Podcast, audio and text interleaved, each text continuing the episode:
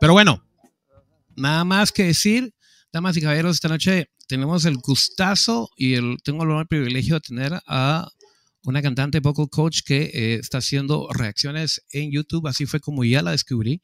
Eh, todos los comentarios que he escuchado de ella hablando acerca de voces, técnica vocal y todo, los he encontrado muy buenos, he aprendido mucho viendo sus videos. Y sin nada más que decir, les presento a ustedes a De Marulina o Maru. ¿Qué tal estás? Hola, hola Tian, ¿cómo estás? Bien. Hola a todos. Están viendo.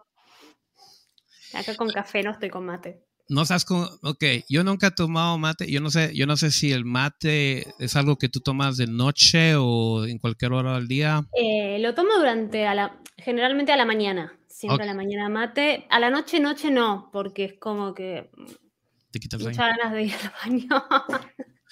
Yo, yo no debería tomar café de noche, pero últimamente he tomado café ya tarde y no me hace nada, lo cual es bueno y malo, no sé.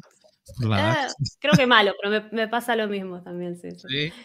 Sí. no, y nosotros cantantes, esa es una de las cosas que quizás me vas a tener que ayudar esta noche. Eh, Maru, así se te dice, porque Marulina es tu nombre artístico, ¿no? Pero Maru, ¿te, te habla todo el mundo? ¿Te dice de Marulina, no sé qué es, es, algo que quedó medio en chiste, eh, pero la mayoría me conoce como Maru, así que... Maru, ok, Maru. Sí, Maru. Maravilloso.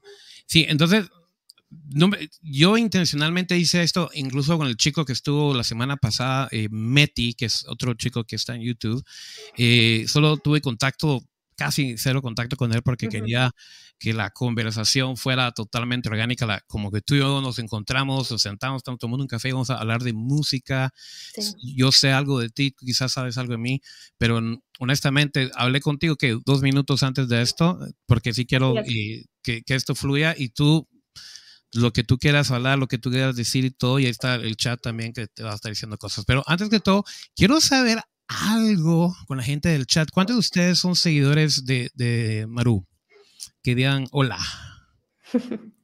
Vamos a ver. Ahí veo, algunos nombres que conozco, que conozco bien. usuarios, ¿cómo es? Presuntos implicados o usuales. Sí, sí, está, está viendo un par de nombres, creo que Adratas nunca lo he visto aquí, entonces asumo que es, es, uno de tus. Sí, Maritea. Maritea, Martín, Dark, eh, Zuli, sí, hay, hay, varios de los chicos. Hola, hola a todos, también a los que no me conocen. Sí, sí. Gracias por dejarme estar acá.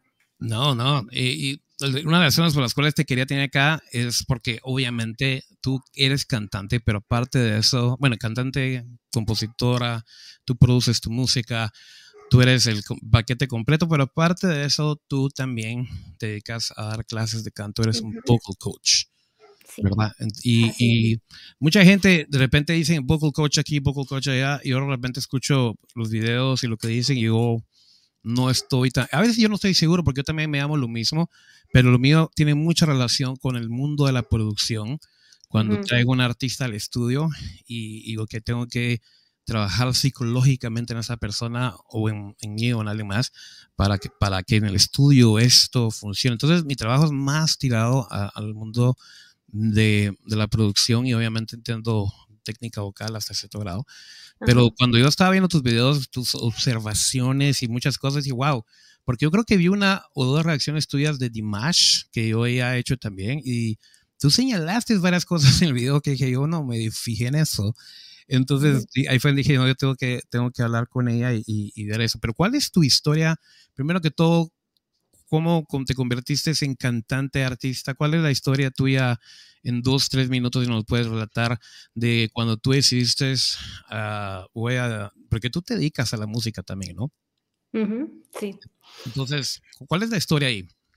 Mm, no sé cuándo empezó exactamente, porque creo que estuvo siempre la idea de querer dedicarme. Desde chiquita siempre lo quise hacer. Em, empecé a estudiar desde muy adolescente. Desde adolescente ya empecé a, meterme en bandas de... Empecé mucho en bandas de rock. Em, y seguí estudiando desde, desde chica y hasta el día de hoy. Em, y eh, fue siempre, me acompañó siempre, o sea, no, no sé encontrar el momento en que empezó. ¿Y, cuál fue tu primer instrumento? Empezaste, porque tú, yo he visto que tú tocas piano, ¿no? Un poco, un poquito para acompañarme. No, mi, instrumento siempre fue la voz. El instrumento principal siempre fue la voz. Después, eh, en el proceso de estudio, me encontré primero con la guitarra, en realidad. Okay. Toco poco, no soy guitarrista, soy mala, de hecho. Pero toco un poco de guitarra y un poco de piano, pero primero siempre fue la voz, después apareció la guitarra, luego el piano. El piano apareció más que nada cuando empecé a trabajar más desde desde el hecho de empezar a dar clases, ¿no? Claro. Eh, que es como un instrumento eh, súper visual, súper fácil para trabajar la, tanto la parte técnica como la parte de producción. También cuando empecé a, componer un poco más, también el piano me acompañó mucho. Pero no, cantante principalmente, ¿no? ¿Y tú compones piano y compones en guitarra o compones en lo que sea, básicamente, ¿no? Cuando compones tus canciones. Claro, em, sí, sí, me manejo mucho con lo, lo que es MIDI, Em, entonces, siempre fui de, componer cosas que no puedo tocar ni ahí, qué sé yo, componerte un arreglo de cuerdas que no hay chance que lo pueda tocar, pero la tecnología que te da esas herramientas para poder volcarlas ahí y después a través de, diferentes plugins y, de cosas así, componer de todo. Nunca fui muy buena para componer baterías, eso sí, es algo que me cuesta. Claro, claro. Y cuestiones de, de género musical, tengo la vibra que tú eres como rock, ¿no? El, rock. Sí, son mis inicios. Igual abrí un montón la cabeza con la música y cada vez uno la abre más. La verdad es que hacer reacciones también me abrió mucho porque cosas que tal vez no hubiese escuchado en otra situación, las empiezo a reaccionar y digo, esto está bueno, ¿no? Empiezo como a conocer cosas que tal vez no, no, no me hubiese dado la chance de escuchar. Sí es verdad que mis raíces están en el rock, pero me encanta el pop, me encanta el jazz, me encanta el teatro musical. Sí, pues. Pero el rock es como, es el niño. Es, como tu primer amor, ¿no? Okay. Sí, sí, tal cual. ¿Y, y, cuándo fue cuando tú encontraste una cantante que te dijeras, wow, esta es, o fueron varias cantantes, pero habrá una cantante que tú dijiste, Dios mío, yo tengo que ser cantante cuando yo descubrí a esta persona? Em, eso me pasó muy chiquita con Freddie Mercury particularmente. Ah, sí. Sí, que me acuerdo que lo escuchaba, no sabía quién era, yo lo escuchaba porque sonaba en alguna radio que ponían en casa y, me encantaba. Em, después descubrí de más grande que era Queen, más de adolescente. Pero sí me pasó, eh, puntualmente me pasó mucho con em, Amy Lee de Evanescence. Mm. Me pasó mucho que tenía 12 años y me compré su, primer disco, bueno, no es su primer disco, pero el que más hizo conocido en ese momento. Claro. Y, y, me llamaba mucho la atención ella, muchísimo, muchísimo. Obviamente no podía cantar nada porque es, era muy, es muy difícil lo que cantaba Emily, pero en ese momento me parecía más difícil todavía porque nada, nunca había estudiado en ese momento. Eh, pero sí, creo que Emily es una de, las grandes referentes. sí, porque algo que yo noté cuando apareció Amy Lee es que sí era rock, mm. pero era un rock muy, eh, obviamente melódico, pero muy como, no sé si la palabra correcta es como lírico, ¿no? El tipo de melodía. una cosa media, no, del todo, ¿viste? No de, pronto no es como Nightwish. Sí. Pero sí tiene, porque claro, ella tiene como una, una, no sé si estudios o qué, pero que va más por el lado del lírico es tiene una, cosa medio mezclada y por eso era bueno y por eso era muy original también, ¿no? Sí, mucho, quizás es la manera que lo explico que es como mucho ligado y una guitarra totalmente. entonces escucha uno eso y dice wow esto es tan tan diferente al, al rock porque el rock usualmente pues tiene yo le, le damos más, eh, el, ataque vocal es más claro. choppy. Más que frontal todo. Sí. eso es verdad. Y eso era muy original en ese momento. De pronto tenías una voz súper melódica, súper eh, dulce, si se quiere, pero de fondo tenés una instrumentación. Sí, tenés esas guitarras pesadas, tenés un poquito de cuerdas en el fondo también. Pero Emily sí fue una tremenda influencia para mucha gente. Yo, de hecho, trabajé con dos artistas, eh, una aquí en los Estados Unidos, y que tenía una influencia muy fuerte a eso. Yo creo que lo, lo, que no mucha gente entiende de, de Evanescence y de Emily es que de alguna manera ella es un antes y después quizás para el rock, especialmente femenino, porque eso es algo que yo le digo a la gente aquí en el canal. Ah, yo hago mucha lección y obviamente he hecho un par de a Image, a BTS y a otros artistas, pero yo, en mi opinión personal, la voz femenina es el instrumento musical más melodioso y más fácil como de colocar en una, casi cualquier instrumentación. Yo sé que eso es muy reductivo decirlo, pero yo trabajé grabando rock por 10, 12 años y era tan fácil eh, crear una melodía y las guitarras, lo que fuera, y de alguna manera siempre la voz encajada de una manera más sencilla, por lo menos, o por lo menos para mi gusto, porque eso es gusto al final del día, ¿no? Es puro gusto. Bueno, claro. Freddie Mercury, me pusiste el estándar altísimo. Sí, no, bueno, ese es, es, un caso especial, ¿no? Eh, pero es verdad lo que decís, porque lo que tiene la, voz tal vez eh, femenina es un tono donde se puede acomodar fácil un rango, digamos, una zona en donde se puede acomodar y quedar muy bien con la mayoría de los instrumentos, ¿no? Tanto los bajos como los más agudos. Es como que.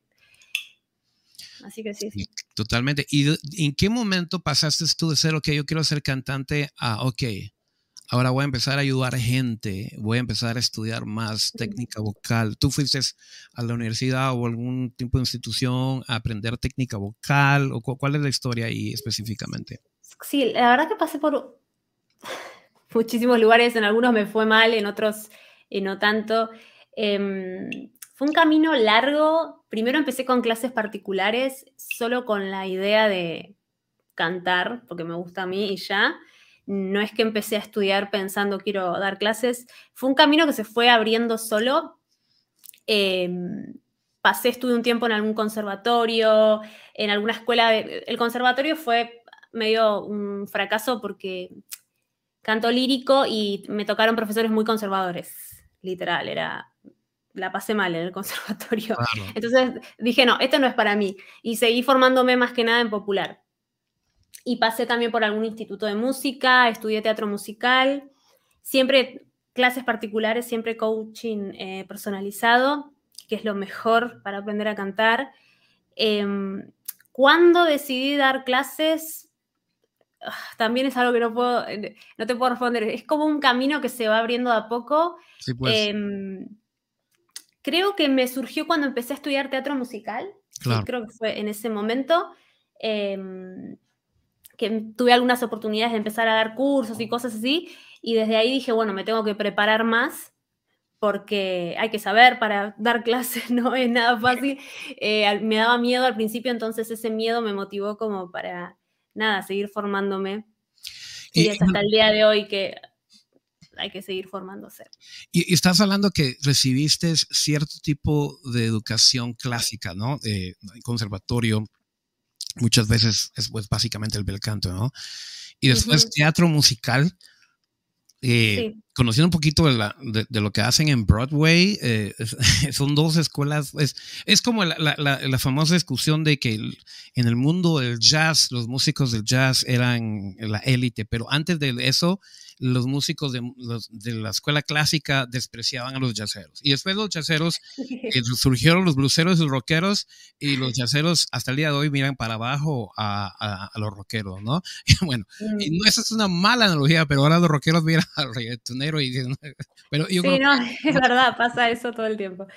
pero, pero es algo similar, ¿no? Porque sí existe un conflicto a veces en en algunas cosas, quizás en algunos postulados de, de cantantes clásicos o técnica mm. clásica versus, por ejemplo, teatro musical, donde hay más belting, lo que, lo que el famoso, la, voz mezclada, el mixed voice, eh, todas esas cuestiones, ¿no? Porque hay mucha, hay, hay, hay, diferentes como escuelas, ¿no? El famoso, ¿cómo le llamaba? Seth Riggs, que es eh, speech level singing. Level singing, y eso mm. fuerza, mucha fuerza. Es, creo que es un método que a mí me abrió unas puertas tremendas cuando lo descubrí. Sí. Entonces, ¿dónde fue que tú empezaste?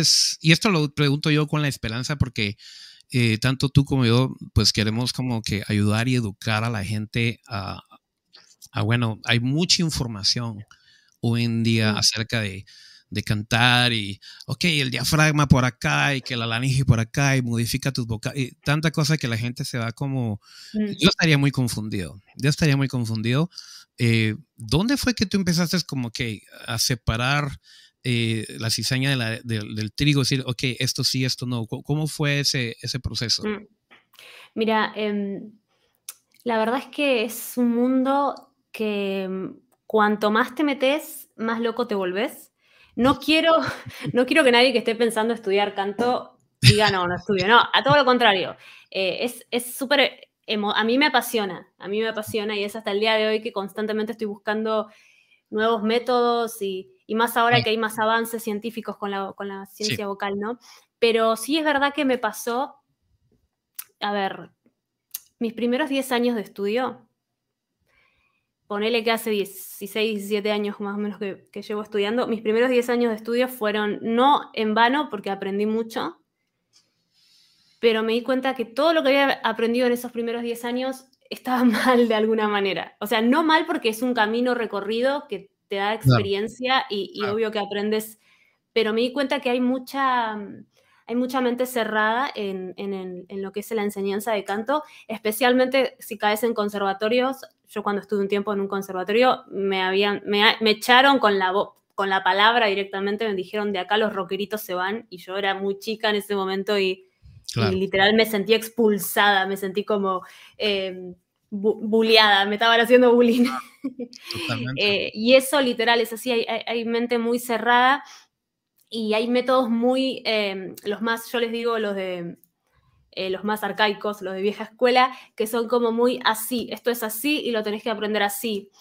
Y la verdad es que con el tiempo, después de 10 años conociendo otros métodos y otras posibilidades, me di cuenta que no, que no hay una manera específica de enseñar canto, que es un mundo muy personal, por eso es importante tomar clases con muchos profesores y no con uno solo, sí. eh, y no en un solo método, sino si te gusta esto, explóralo por diferentes lados, porque no hay una manera sola de hacer las cosas. O sea, cierto. es como que, es como que vos le digas que a todas las personas del mundo tienen que hacer el mismo ejercicio físico, todos por igual, Claro. aunque tengan distinto peso, no importa, todos el mismo ejercicio, todas la misma dieta. No, lo mismo pasa con el canto. Cada laringe tiene una memoria muscular, digamos. ¿no? No, y eso hemos visto que, por ejemplo, haciendo la analogía de, de ¿cómo se llaman? Eh, Health coaches o, o personas que te ponen en forma, ¿verdad? Eh, cada quien tiene metodología diferente y casi todas parecieran funcionar. eh, porque sí, yo he visto o metodologías para perder peso o para lo que sea, ¿no? Y cada vez encontramos de que hay diferentes metodologías y casi siempre se dan los mismos resultados. Aunque yo sí he visto que, por ejemplo, en los últimos años, eh, por ejemplo, si cualquier persona que está en la audiencia escuchando esto o en el podcast, eh, si vas a una clase de canto, generalmente la primera lección que vas a recibir, no, no siempre, pero es la famosa lección de usar el diafragma, ¿no? Sí, cómo aprender a respirar. Cómo aprender a respirar. Y yo lo he hecho, yo cuando hago, hago clases en el pasado. Yo también, ¿eh? Ojo, Lo- esto es lo he algo que todos Sí. hicimos. Entonces sí que tienes que meter la barriga y tienes que sacarla y tienes respiración y todo. Y, ok, y eso, eso, eso es algo que, que yo empecé a notar con el tiempo que simplemente generaba más tensión al momento de cantar. Y de repente lo que me pasaba, Maru, es que hay veces que yo trataba de cantar ciertas canciones y, y trataba de usar el diafragma y toda la técnica y toda la cuestión, vocalizaciones y eso, y no salía. Y de repente un día así, todo relajado, tranquilo, hasta comiendo pizza y lo que fuera. Y ¡ah! Sí, una noticia, me dijo, Dios mío, pero se me olvidó el diafragma y qué pasó. Y empezar a realizar de que no todo era es, es- es esta técnica, ¿no? Sino que como que pareciera que ah, incluso empezaba yo a trabajar con cantantes que sin estar pensando en eso tenían los resultados que yo Ujú. quería tener, ¿ok? Y, y lo están Ujú. haciendo, ni siquiera ellos, el diafragma, ¿qué es el diafragma? Ni siquiera sabía qué era el diafragma. Y yo tenía Ujú. toda la teoría, pero no tenía la habilidad de hacer las cosas. Entonces, eh, eh, no sé si te pasó también es- eso a ti, pero sí siento yo que, que, que, eh, pues mucha gente todavía está como confundida con eso. Eh, y, y también porque creo que en los últimos 10, años ha habido todavía, ya ha habido más información científica de que cómo funciona el instrumento, la laringe, los músculos que se activan para voz de pecho, voz de cabeza y las resonancias y todo eso. Pero por lo menos en la época que yo empecé a, recibir eh, técnica vocal, pues era la, la, la, escuela clásica, ópera, las vocales y todo, el diafragma, y pues de repente por ahí apareció Seth Riggs con el speech level singing, pero era, para mí era difícil entenderlo porque no, primero que todo el señor lo está hablando en inglés y, era muy difícil entender algunos conceptos, ¿no? Mm. Sí, de hecho me acuerdo que la primera vez que yo tomé clases de, speech level singing, eh, mi primera pregunta fue, ¿y cómo manejan la respiración? Porque lo más normal era que, que vos quieras entender cómo respirar, que era lo que se te enseñaba, en, como decías, en la clase 1. Y entonces, claro, mi duda era, bueno, a ver, ¿qué tan, si es tan revolucionario este nuevo método, ¿cómo se respira en este método? Y me acuerdo que la respuesta fue, no, no, no, no, el centro no está ahí. Después lo, comprendí, ¿no? Eh, pero bueno, sí, es verdad que en Latinoamérica em, está más, no sé cuál es la palabra, pero tarda más en llegar ciertos avances, ¿no? De, lo que es, al menos, hablando de lo que es técnica vocal, ¿no? Claro. Eh, muchos estudios vienen del, lado más de Europa, de, de, escuelas más de ese lado, y en la zona de Latinoamérica, lo que, lo que he notado yo, desde mi experiencia, me puedo equivocar, pero desde mi experiencia lo que he notado es que tarda en llegar ciertos avances. Eh, y, acá y en Argentina es, querés tomar clases, creo que en gran parte de Latinoamérica, pero en Argentina se vive mucho la escuela, la vieja escuela, está como fuerte todo el tiempo, eh, pero bueno, afortunadamente, y la pandemia ayudó mucho con poder tener la, posibilidad de tomar cursos más virtuales y poder encontrarte con gente de otros países de manera más naturalizada. Y, se empezaron a dar más cursos de, con más avances, con métodos un poco más actualizados y de a poco creo que empieza como a abrirse el panorama.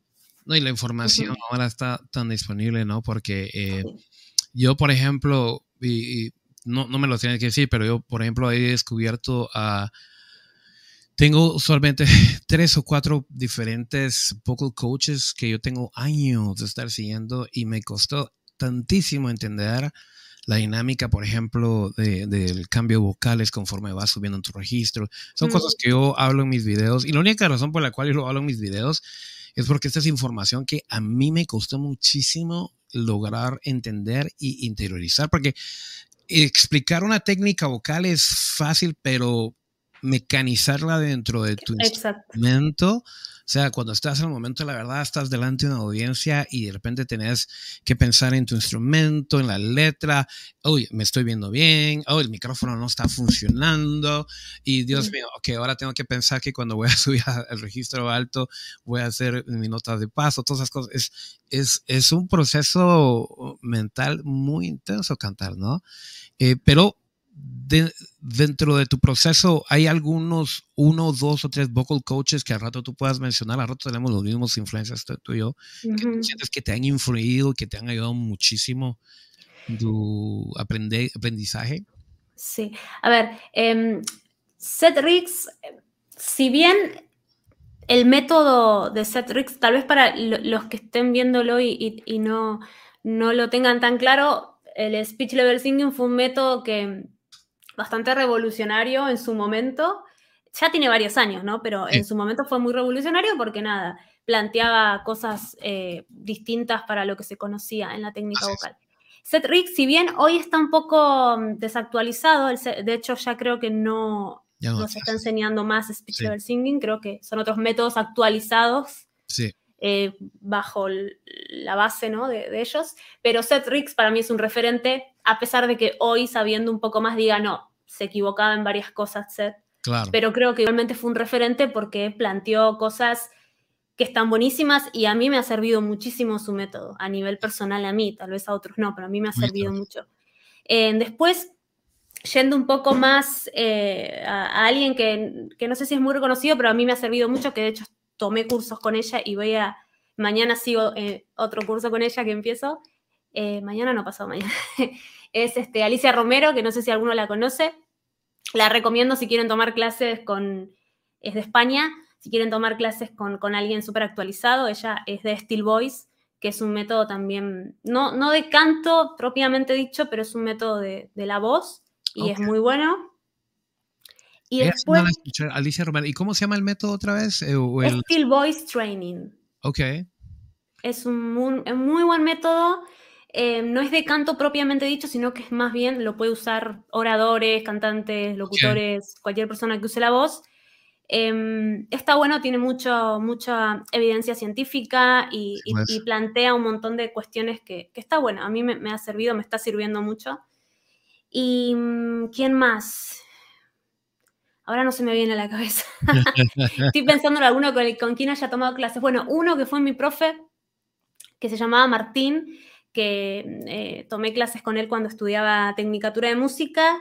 Em, él a mí me sirvió porque él fue el primer profesor que me dijo, deja de hacer fuerza con tu panza, eh, con el abdomen, ¿no? Y cuando él me dijo eso me cambió un montón de cosas. me cambió la estructura y, entendí que yo estaba haciendo fuerza con el abdomen por esta idea enseñada de tiempos remotos de tener que apretar el abdomen y, trabajar el diafragma. Y eso en realidad era, me estaba haciendo mal, no me estaba haciendo bien. Y él me dijo eso y... Eso es interesante, ¿sabes lo que se está diciendo ahorita? Porque yo, por ejemplo, todos todavía seguimos mucho dentro del marco de referencia que obviamente la, la escuela clásica de canto nos dio, la escuela italiana, el canto y todo eso. Eh, yo tengo otros amigos que también están haciendo esto y bueno, vamos a hablar de, de los clásicos de registros vocales y bueno, algunos hablan obviamente del tenor, barítono, bajo, contralto, mesa soprano, soprano, etcétera y las diferentes subcategorías y todo. Yo tenía como concepto todo eso hasta que dije, bueno, sí, suena como que es muy razonable eso, ¿no? y como que mi, mi, experiencia, lo empírico me decía, sí, esto, esto, así es. De repente me vine aquí a vivir a los Estados Unidos y a trabajar con eh, la experiencia de trabajar con otras razas que nunca había trabajado, por ejemplo, afroamericanos, negritos y de repente me di cuenta que habían unos muchachos, por ejemplo, que tenían el grosor de un barítono, pero podían subir cinco o seis notas más arriba que yo. Y decía, Dios mío, pero esto no casa dentro de lo que yo había aprendido aquí, que no, que este no debería cantar más arriba de un C4, lo que fuera, ¿no? Ahí está el tope de la nota, ¿no? eso no me hace sentido. Eh, y, y si tiene el tono de un barítono, pero tiene el registro de un tenor o tenor ligero, algo por el estilo, ¿no? Entonces, he estado todavía hasta el día de hoy eh, con, la pregunta de que obviamente este fue un sistema, clasificaciones de voces, que fue hecho con la pura intención de darle a los compositores la habilidad de decir, ok, escribí esta pieza musical y necesita alguien que tenga el registro un barítono claro. para poder hacer esto. Pero de repente me mencionan a ciertos cantantes y no sé quién dijo la vez pasada que un Ed Sheeran, por ejemplo, era un barítono. Yo me quedé así como que, no sé. A, mí me pareció un poco, tal vez tú piensas que sí lo es, algo no estoy escuchando yo, pero me pareció un poco extraño, eh, porque dije yo, bueno, es probable que alguien como él, y te, doy un ejemplo así al azar, ¿no? Eh, al, rato, al rato sí, al rato no, quién sabe, pero yo siento que muchas de estas clasificaciones técnicas y todo es un buen fundamento no para apoyarse totalmente en eso, sino para tener un primer punto de referencia, ¿no? Pero, pero sí hay muchas cosas que yo, por ejemplo, yo pienso que existe entre el barítono y el tenor, por ejemplo, existe algo que mucha gente llama el baritenor. Yo creo que ese es un registro eh, que he escuchado muchísimos cantantes, ¿no? porque escucho un barítono, un Frank Sinatra, y ese señor es un, ese señor es un barítono. Escucho a un Bruno Mars, dijo, ese señor es un tenor, tenor, o un Luis Miguel Cristian Castro. Pero, mano, de repente encuentro un, eh, ¿qué te diría yo? Eh, como los chicos de, por ejemplo, Sin Bandera, ¿no? El Leo o, Noel. digo, sí, estos, estos chicos son tenores, pero no son un Cristian Castro, por ejemplo. Claro. ¿Verdad?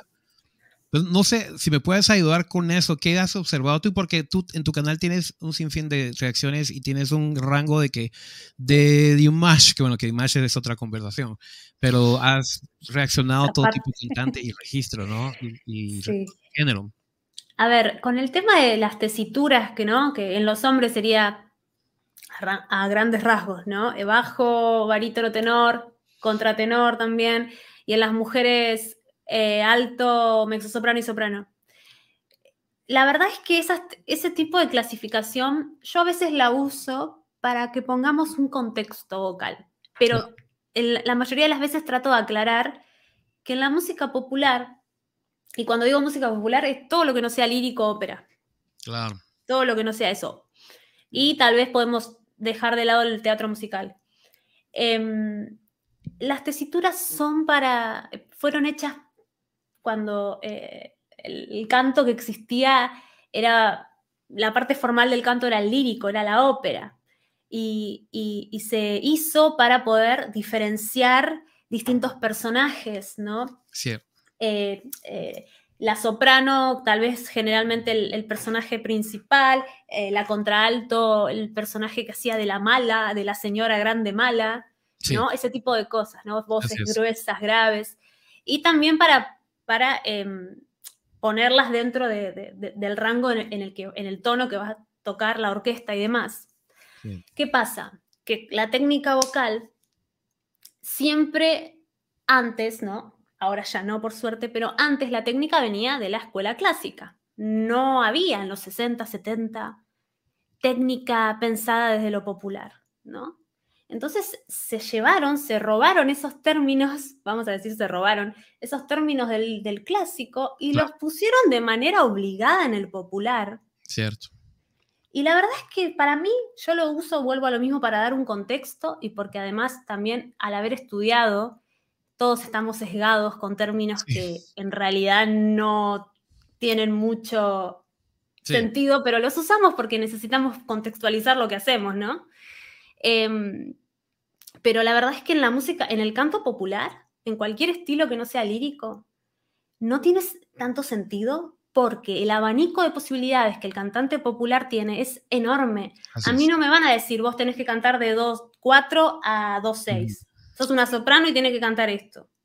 No me van a decir eso. Yo sí quiero, y en el jazz, si quiero improvisar, bueno, en el jazz viste que hacen... Una cantante de jazz te puede cantar desde seis octavas si quiere, con el scat y las improvisaciones que hacen. Em, entonces digo, mm, no sé, si es tenor, barítono, puede ser todo, porque sus posibilidades son amplias y la verdad es que eh, las cuerdas vocales las podemos estirar, obviamente algunos más, otros menos. Sí hay una zona en la que uno normalmente está más cómodo y es natural, pero el canto popular tiene muchos efectos vocales eh, y, modos y, cosas que uno puede hacer que en el lírico no tanto. Em, entonces eso hace que tu voz pueda cambiar constantemente de octava, de, y, nada, y de pronto pensás que sos tenor, pero gracias a un efecto vocal del popular pudiste cantar súper grave y, uh, mirá, es barítono. Claro. Como que la regla no, no aplica entonces, ¿no? Para mí no, para mí no. Pero bueno, lo seguimos usando porque... Yo lo, que sí he notado, obviamente, porque esto es fisiología, ¿no? Es, eh, ¿y esto qué? Es el grosor de la cuerda vocal, los espacios resonantes, laringe, todo eso, ¿no? Que yo lo que le digo a la gente, hay cantantes que son cello, otros que son viola y otros que son violín, ¿no? Porque, una vez más, el ejemplo que, que, le daría a la gente, yo escuchemos a un cantante, eh, por ejemplo, un Alejandro Fernández, que tradicionalmente que llamaríamos es un ¿no? versus mm. un Cristian Castro, quizás, que puede ser un tenor lírico ligero, quién sabe. Pero sí, sí, sí existe, eh, más, que, más que las notas, que puedan alcanzar es como que el grosor del sonido, ¿no? Si este suena más a cello o este suena más a viola o violín, ¿a qué suena, no? Porque sí, eso sí, eso sí es una diferencia, ¿no? Hay, ah, yo hago mucha reacción a, por ejemplo, BTS y el vocal line de BTS, de los cuatro cantantes del vocal line están bien desarrollados, o sea, en el K-pop, yo no sé si has hecho mucha reacción del K-pop, pero en esa industria es como el rock de los ochentas, en el rock de los ochentas todos los cantantes fuera del registro que fuera, tenías que estar cantando hasta la madre de alto, bien pero bien alto, era una regla que tenías que cantar eh, notas altísimas que honestamente no son tan naturales. Ya en los noventas, cuando entró Nirvana y entró Pearl Jam y todas las bandas, ya se fue regulando más, pero final de los setentas, desde Led Zeppelin, ACDC, hasta, digamos, eh, eh, Guns N' Roses, todos los cantantes estaban hasta la madre cantando todo el tiempo, ¿no? K-pop es muy parecido porque el K-pop están cantando eh, en registros muy parecidos, pero obviamente no están usando el rasp, no están usando el vibrato que usan en el metal. Y, y, al mismo tiempo están cantando. De repente encuentro uno de los chicos de BTS que él es un barítono, él tiene una voz de barítono. Lo escuchas hablar, sienta que estás hablando con un señor de 60 años, ¿no? Es una voz, uh, una voz bien profunda. Y él, él está cantando de repente un E flat, ¿qué sería esto? Creo que es una E flat 5, una de esas notas, estúpidamente tres semitonos arriba del límite del tenor. Entonces, ahí es donde digo yo, Dios mío, ¿cómo, cómo, yo le puedo explicar a la gente, sí, este es un barítono, pero está cantando hasta la madre, ¿no? Claro. Eh, y eso es interesante porque lo bonito de las escuelas más recientes de cantos que han enseñado que sí se puede romper todas estas limitaciones, ¿no? Claro, un chelo puedes subir y tocar el chelo hasta arriba, pero sigue teniendo la textura de un cello, ¿no? Claro. Y un violín, puede irse para abajo y se escucha un poquito calientito el sonido, pero no tiene esa grosura, tiene más ese, ese, ¿cómo sería? El grosor de un violín, que no es tan grueso. Sí, totalmente. Sí, bueno, eh, sí es verdad que cada voz a nivel fisiológico, digamos, tiene un tipo de sonido, ¿no? A ver, dos personas pueden estar hablando en el mismo tono o cantar una misma nota, pero una puede sonar con, qué sé yo, más grave, con cuerpo más grave, y la otra con, qué sé yo, con armónicos más agudos. Eso ya tiene que ver con, bueno, el tamaño de la laringe, cosas muy eh, médicas ya, ¿no? Lo que ya te em, madre natural de Sí, pero la verdad es que, a ver, hay límites, tampoco es que todo es eh, es posible. Hay límites, pero sí se entrena los músculos que hacen que tus cuerdas vocales se alarguen, se estiren o se ensanchen más, ¿no? Que son músculos de laringios, no tiene nada que ver con el diafragma. Em, entonces, por eso digo, se, puede sonar más agudo siendo bajo, siendo contraalto, ¿sí? Obviamente que si vos ya tenés una voz que tiene cierto sonido, porque tiene una característica física que hace que tengas un sonido más grueso, bueno, ese agudo tal vez eh, suene con más cuerpo, como el ejemplo del cello y el violín que diste, pero la verdad es que sí se puede, se puede estirar.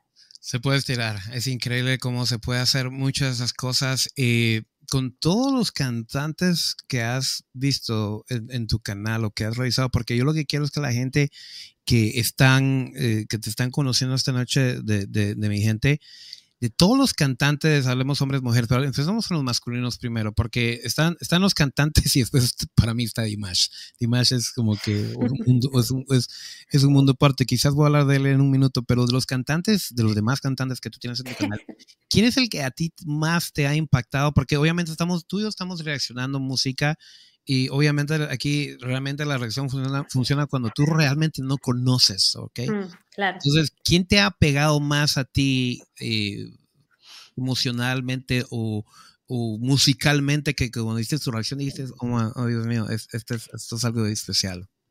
Bien, em, una cantante que me gustó muchísimo, que de hecho ya tengo mi entrada para ir a verla en unos meses, es eh, Flor Jansen, yo no la conocía, que es la cantante actual de Nightwish.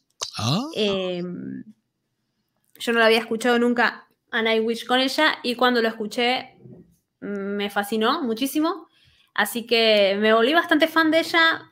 La voy a ir a ver en octubre, viene con Nightwish y, me volví súper fan.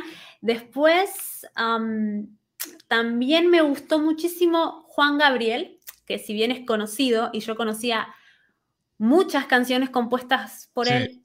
Nunca lo había escuchado a él cantar, la verdad. O nunca le había prestado atención, ¿no? Porque no era tanto mi estilo eh, ese, ese, tipo de música. Em, y la verdad que me encantó mucho Juan Gabriel, muchísimo. Yo empecé a ver un video de él y Dios mío, tuve que parar inmediatamente.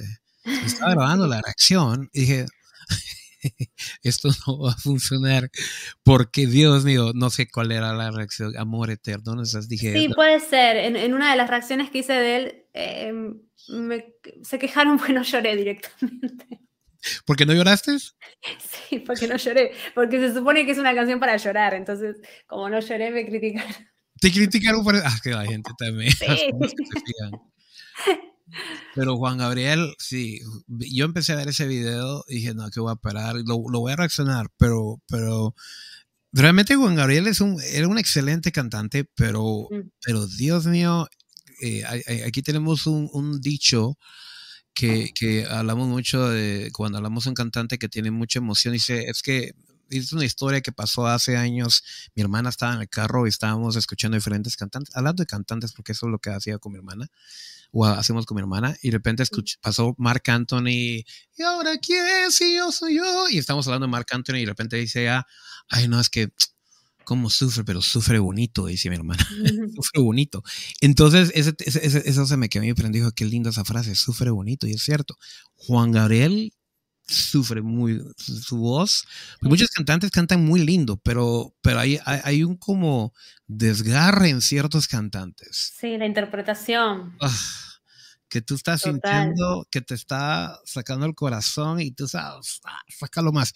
Eh, y él es uno de esos cantantes. Él, Marc Anthony, ¿verdad? Tienen ese, ese desgarre emocional. Entonces, con Gabriel, eh, Flor de... Flor Sí. Em, a ver, bueno, los chicos que recién estaba leyendo un poco por arriba en el chat que hablaban de BTS, em, los chicos de BTS me han gustado mucho. A mí lo que me pasaba con, con algunos fans de BTS me enojaban porque yo no recuerdo los nombres. Porque ahora quiero decirles que uno de ellos me gustó mucho, pero no me puedo acordar el nombre. Creo que era V. Eh, siempre me pasaba que uno de ellos, eh, es que son, yo soy muy mala para recordarme los nombres y justo ellos son un montón. Entonces eh, me pasaba que no me acordaba los nombres y mucha gente me decía, ya es la segunda vez que reaccionás a ellos y no te sabes los nombres. No puedo. Creo que era Vi, me parece que es Vi, que me encantó. Me encantó, me encantaba su voz, su timbre. Espero estar diciéndolo correctamente, que sea él. Correctamente. Capaz era otro y lo está haciendo correctamente y lo que pasa es que en este, en este chat, en, por lo menos la gente que, que está aquí por mí, eh, saben que yo tengo un historial con, con, con Vi, porque eh, una de mis reacciones dije, no, si algún día llevas a tu novia, porque vimos una canción que te recomiendo que las reacciones se llama Singularity con, con B. Es una canción RB, es sumamente sensual. Y dije el comentario, no, si algún día llegas a, a, a, un concierto de BTS y llevas a tu novia, el cuate este canta esta canción, se acabó tu relación. se acabó. Y empezó, empezó esta dinámica entre el fandom y, tu servidor porque, porque Vi tiene eso. Vi es alguien que captura, primero que todo, el señor es un barítono que tiene una voz, pero impresionante. Yo amo la voz de él mucho. Recuerdo un poquito Sam Smith. Eh, y tiene un par de canciones dentro de BTS que son muy, muy lindas, pero, pero cuesta aprenderse los nombres. Eh, cuesta aprenderse los nombres. Yo lo que hice es que estábamos en época de pandemia, entonces me puse a ver eh, videos de entrevistas y ahí fue donde, donde se, me, se me quedaron los nombres. Pero bueno. Mm, sí, y bueno, en Mamamoo, ah. puntualmente de Mamamoo, que siempre en los directos de Twitch solemos reaccionar a veces a ella y Solar, que es eh, una... Brillante. Solar tiene una voz... ¿Es la que canta más alto de ellas o la que tiene siempre esos agudos, no? Sí, la, verdad es que, eh, excepto la chica que rapea, que tampoco me acuerdo el nombre, me van a matar, em, todas cantan muy alto, ¿no? Pero ella puntualmente es muy habilidosa, hace mucho belting, mucho melisma. Em, yo, digo que me recuerda a Cristina Aguilera por, la potencia que tiene su voz. y me encanta, me encanta. Ella me sorprendió mucho, muchísimo cuando la escuché. Y, algo hay que admitir acerca de la, de la cultura quizás asiática, porque estamos hablando ya de Corea, pero también estamos hablando de Japón, estamos hablando de nuestro amigo Dimash. Hay un nivel de disciplina que existe eh, en estas culturas eh, que yo ya está algo consciente de, consciente de eso porque eh, ellos no tienen el concepto de trabajo que nosotros tenemos. Ellos, De hecho, no toman tanto feriado como nosotros. Es, gente muy, muy activa. Entonces, eh, eh, ellos tienen una cantidad ridícula de, entrenamiento eh, semanal y todo. Entonces, son muy disciplinados, muy ah, disciplinados. Increíblemente. Y ahorita que estoy descubriendo la industria del K-pop, primero que todo el K-pop tiene un estigma eh, por la razón que sea, por, por la misma razón por la cual rock tenía un estigma con los jazzeros y, bueno, no puedo decir lo mismo por los reggaetón con los rockeros, pero eh, pero hay un estigma ahí y pues ahorita que yo estoy entrándome en ese mundo estoy diciendo, no, no, no, no, no, no, no, no, no, no. Esto, primero que todo, cantar estos registros vocales, para, especialmente para los hombres, es bien difícil, es bien difícil. Tú estos chicos van a tener que entrenar durísimo toda su vida para poder cantar esto cuando tengan 45 o 50 años, porque estamos hablando, es muy, en cuestión de registros, es muy similar a la música heavy metal de los ochentas. Eh, no tanto en el sonido, pero más. No, entiendo, pero sí, sí, se van súper alto. Se van, abarcan un montón, totalmente. altísimo. Y bueno, salimos del mundo terráqueo, hablemos por un momento de Dimash.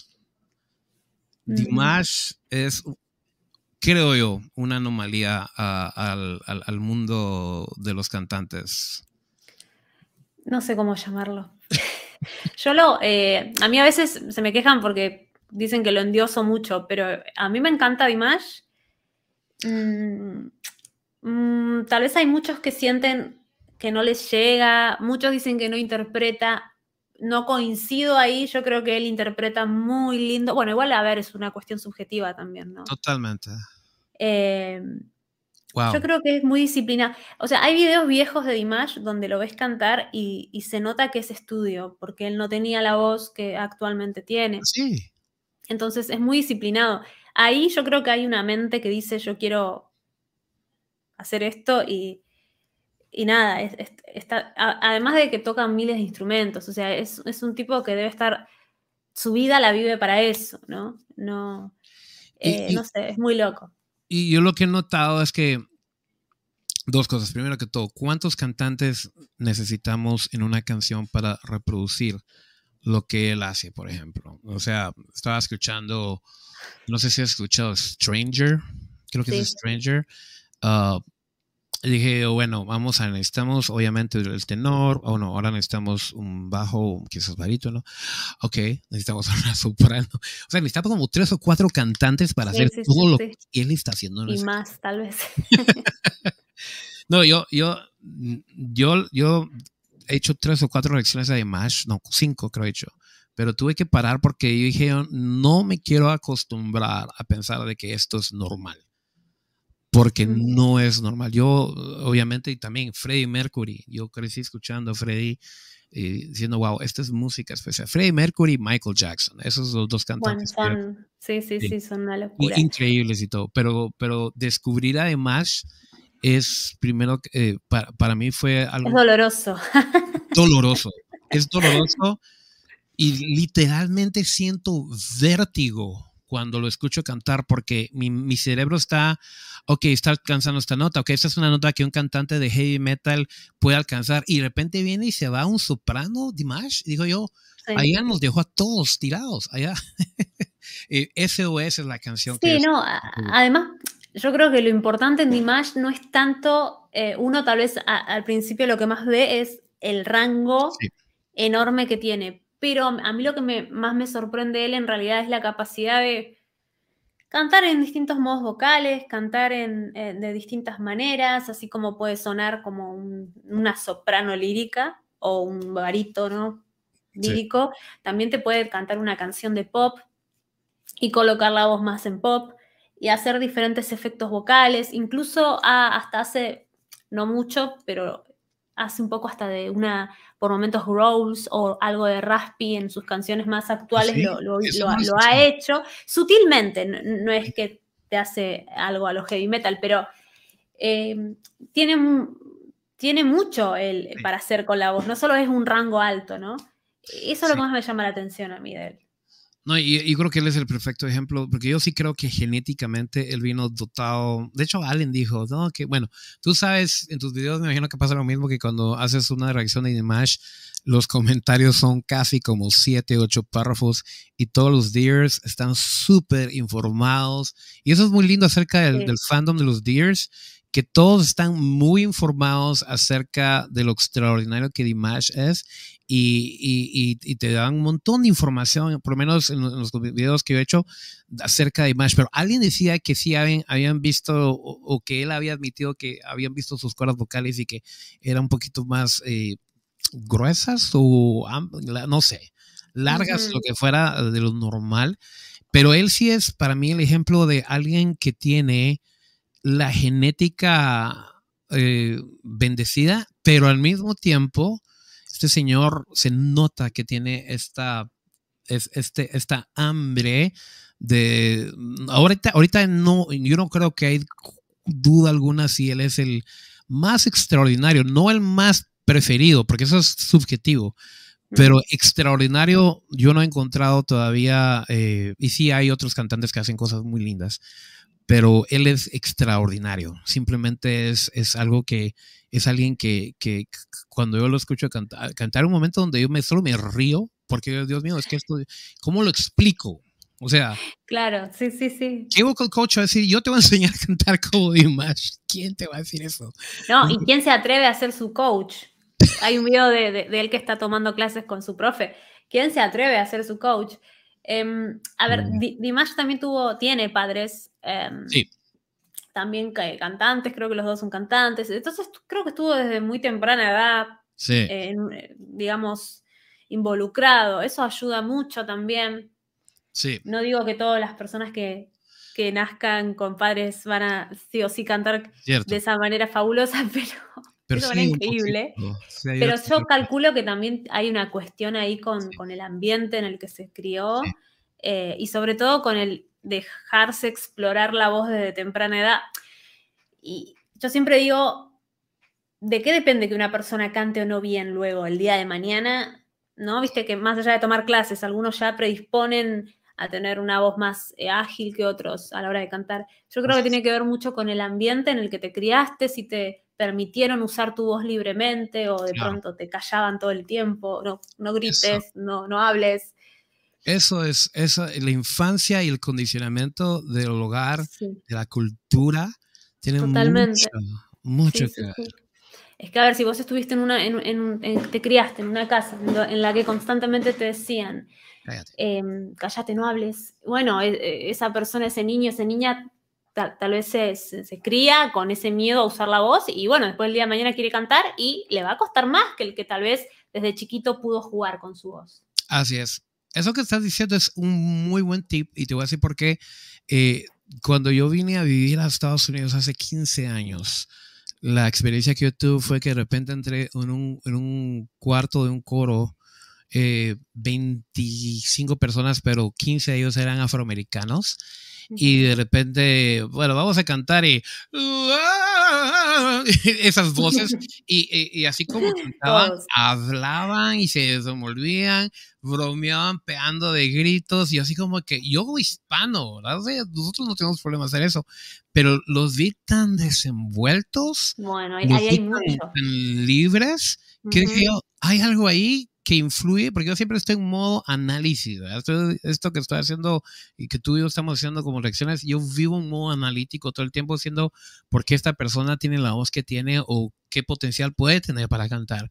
Y noté inmediatamente ese, ese shock cultural, que el afroamericano tiene una libertad de expresión y eh, son, son, son loud, son eh, ruidosos y, eso tiene mucho que ver con lo que yo veo cuando ya los escucho cantar música gospel o RB, todo, que tienen un. están tan sueltos, versus nosotros, eh, por ejemplo, yo, yo vivo en Guatemala, Centroamérica, somos más tímidos ahí. Mm, claro. bueno, todo eso influye, todo eso influye. Este, una vez eh, hablando con una maestra española, que no me acuerdo de qué parte de España pero esta, ella justo contaba esta anécdota de que ella es de una parte de España en donde son todos muy gritones para hablar. si hay algún español presente, capaz no, igual en España están durmiendo súper tarde.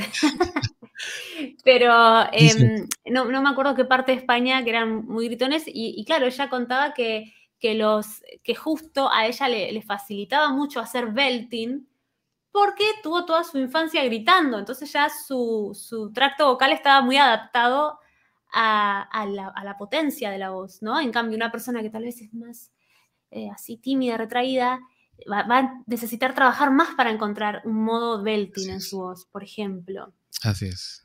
Yo, yo trabajé con una cantante hace un año que es cubana y española.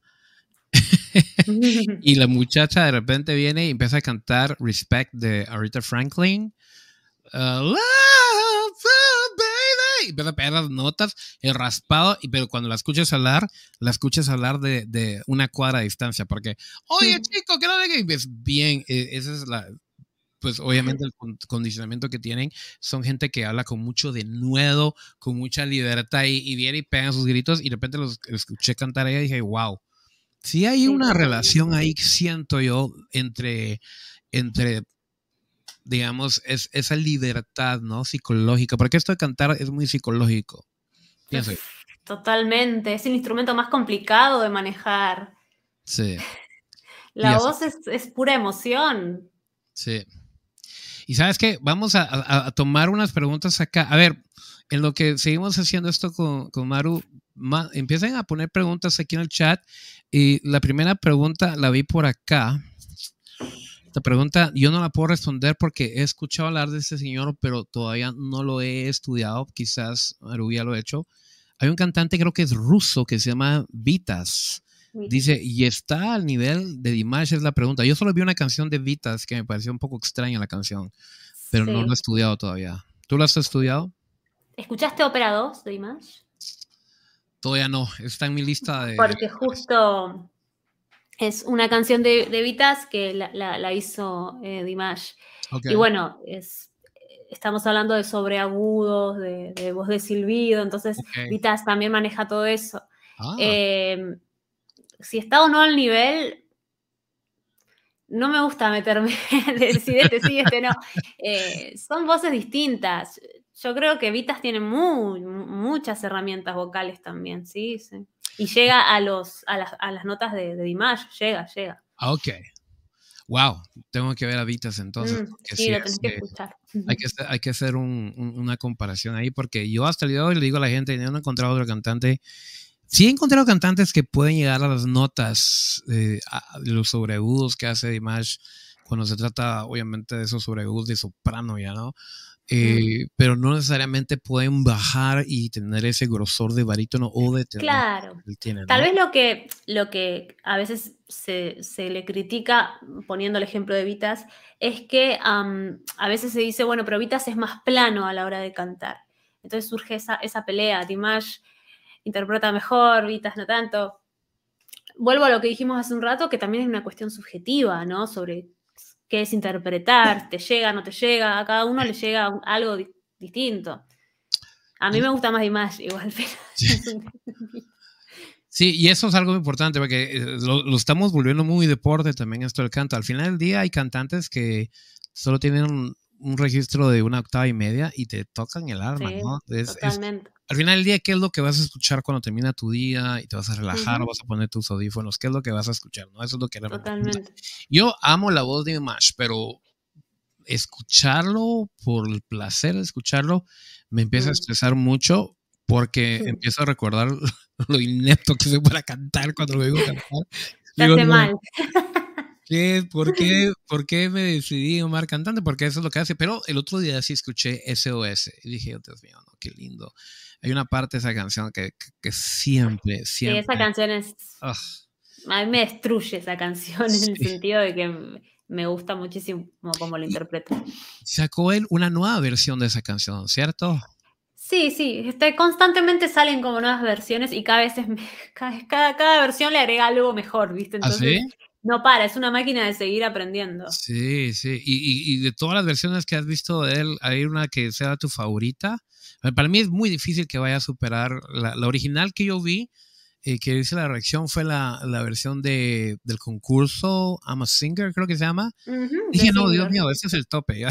Con eso me, que, me quedé impresionadísimo. Pero, ¿tú tienes alguna versión de él favorita? Me gustan mucho las de mm, el show digital, todas las versiones que hizo de su show digital del año pasado. Okay. Que no, no solo de esas, sino de, de, otras que volvió a interpretar, me parecen eh, fabulosas. En ese show digital se, se, la, se la rifó hizo, y realmente se superó a sí mismo. Te recomiendo que lo mires porque ese show digital está bueno, le agrega cosas nuevas, su voz empieza a sonar mejor incluso en no hacer tanto agudo, sino que trabaja mejor los graves. Y esa es la parte que más me gusta de Image a mí. Linda la voz de cuando está cantando en registro medio bajo, barítono, tenor, lo que sea.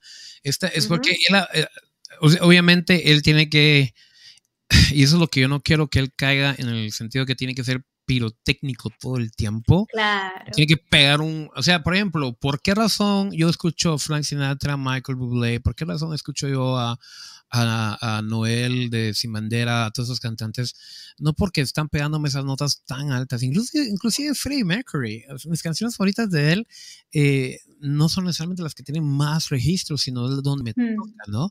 Entonces, yo sí quiero ver que Dimash explore más el lado emocional de la voz y no, no tenga que estar pegando esos mm. que todos sabemos que puede hacer. Ahora sí, Be a Stranger y, lo que más me gustó de esta nueva era de Image, porque siento que hay una nueva era que es la era de Igor, es que ahora tienes un compositor que está escribiendo música para el instrumento que es Dimash, ¿no? Ya no está él agarrando las canciones que era de otro autor y, bueno, esta canción, whatever, era este registro, pero Dimash tuvo que hacerlo. Ahora tienes un compositor de ese nivel que dice, ok, vamos a escribir una canción para Dimash. Ok, vamos a empezar aquí hasta abajo en, la clave de Five, vamos a irnos hasta la madre, ¿no? Porque Dimash lo puede. Sí. Entonces, sí, no, bueno, pero igual creo que en, tal vez al principio, cuando recién se estaba haciendo conocido, sí era eh, el chico del agudo, entonces lo explotaban mucho desde ahí. Yo creo que ahora en, sus últimas cosas, incluso en sus canciones originales, no necesariamente se va tan alto, eh, explora más los graves, los medios. Esa es una faceta que ojalá sea más conocida de él, porque eh, en realidad los agudos de Dimash son solamente un pedacito de, de, lo que realmente puede hacer con su voz. Y por eso a mí me gusta, porque si fuera solo por los agudos, me da igual, honestamente. Sí, te, vas cansando también de eso. Te pregunté si tiene García, pero quizás me puedes saber tú en esta pregunta. Y si piensas que los afroamericanos son los que tienen voces más lindas en el continente americano, tú obviamente tienes mucho conocimiento también de música americana, ¿no? Eh, mm, sí, algo. Has, seguido, pero yo creo que más que todo aquí la pregunta va como que quizás de una raza a la otra, ¿no? Porque estamos hablando de, de descendencia asiática, nosotros somos hispanos, aunque nosotros somos una mezcla, mezcolanza mano desde África, Europa, todos lados. De todo, sí. Yo lo que creo em, de, los cantantes afroamericanos es que ellos cantan con algo que se llama twang. No sé si conoces ese. ellos tienen mucho twang. Twang es, algo que te, te, da mucho, mucha potencia en la voz, te da brillo en la voz el tuan, ¿sí? La colocación de esta área acá, ¿no? Cuando estás en realidad el tuan se solía decir, se suele decir a veces que no, pero en realidad el tuan es algo que se forma en otra zona. ¿Sí? que se forma, eh, no tiene nada que ver con esto, se forma en, algo que se llama el tubo epilaringio, ¿sí? entonces está, está en otra zona, está como por donde está la epiglotis, que es la tapita que te tapa se puso de pronto muy biológica la conversación. eh, es otra cosa. Sí, se suele hablar de que están en la nariz. No, en realidad no tiene nada que ver con eso, es, otra cosa.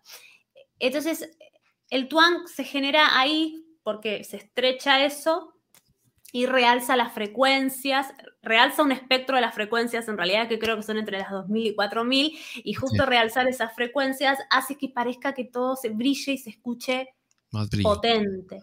Y yo creo que lo que tienen, em, y, no sé, esto en realidad no estoy segura si es así, pero yo creo que ellos lo que tienen es mucho tuan, eh, entonces la voz les suena brillosa, potente, con fuerza, ¿sí? Sí. Me, creo que va por ese lado. Por eso esas voces suenan brillosas, ¿viste? Suenan como... Sí. Eh, no suenan opacas, suenan estridentes, potentes.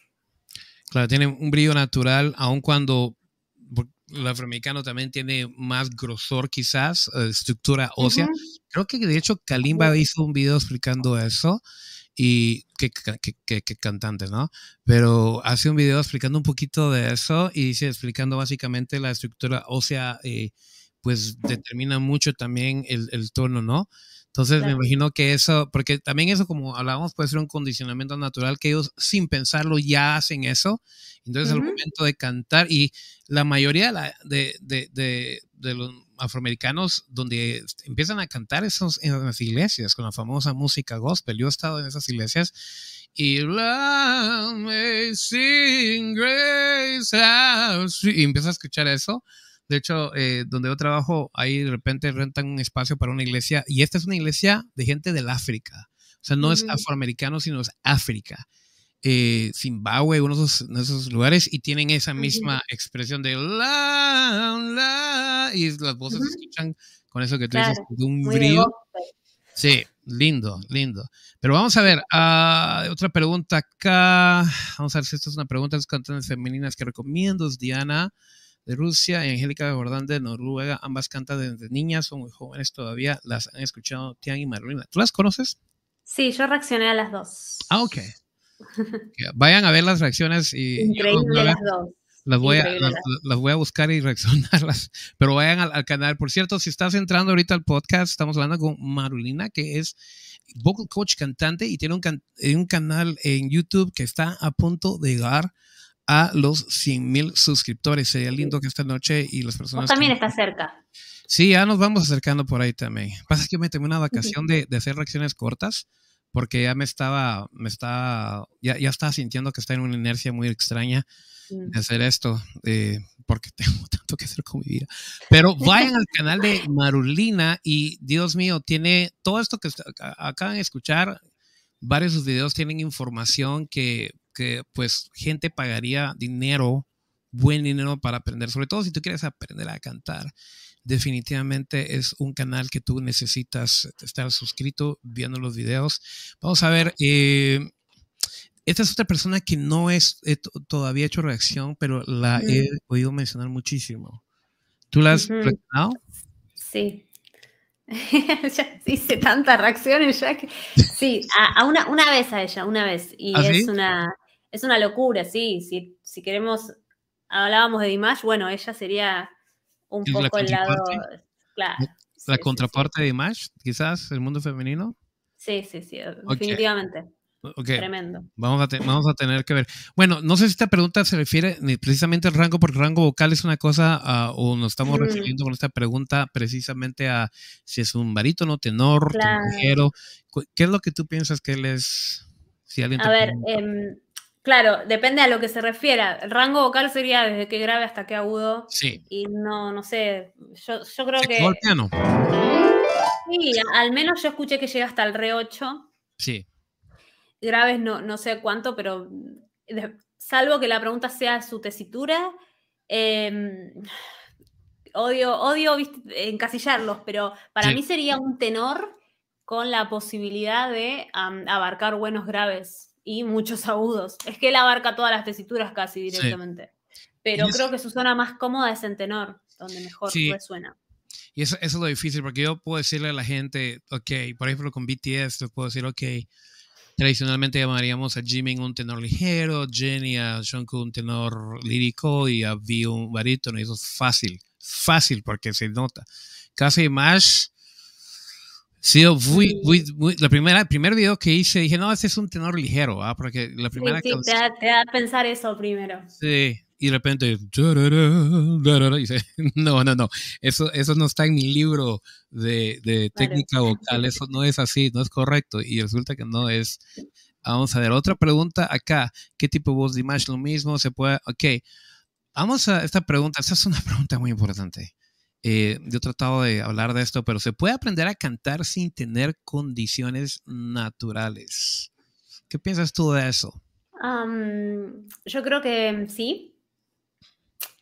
puede haber limitaciones específicas, por ejemplo, alguna persona que tenga un problema auditivo en donde realmente no esté escuchando, o alguna persona con alguna patología incurable de las cuerdas vocales, o alguna patología respiratoria que o cosas así. Te estoy, me estoy yendo a extremos, ¿viste? Patologías que realmente hacen que el uso de la voz sea difícil. Salvando esos casos que, afortunadamente no van a ser la mayoría, eh, sí, ahora hay que tener disciplina, eh, hay, que, hay que estudiar, no se aprende a cantar de la noche a la mañana, es como ir al gimnasio, tenés que entrenar. Así es. Y, juega mucho papel lo que tú hablabas antes, eh, lo psicológico. Eh, si, si tú estás en un lugar donde estás diciendo este, cállate, no cantes, muy, muy, muy ruidoso, lo que sea, y obviamente la inclinación musical sabe reconocer que ah, poder hacer eso, eso es un gran triunfo.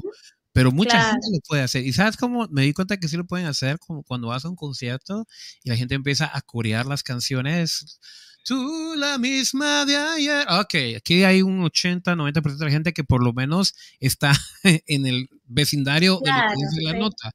Entonces sí, sabemos que la mayoría de las personas pueden reconocer notas musicales, que ese es el primer gran trufo.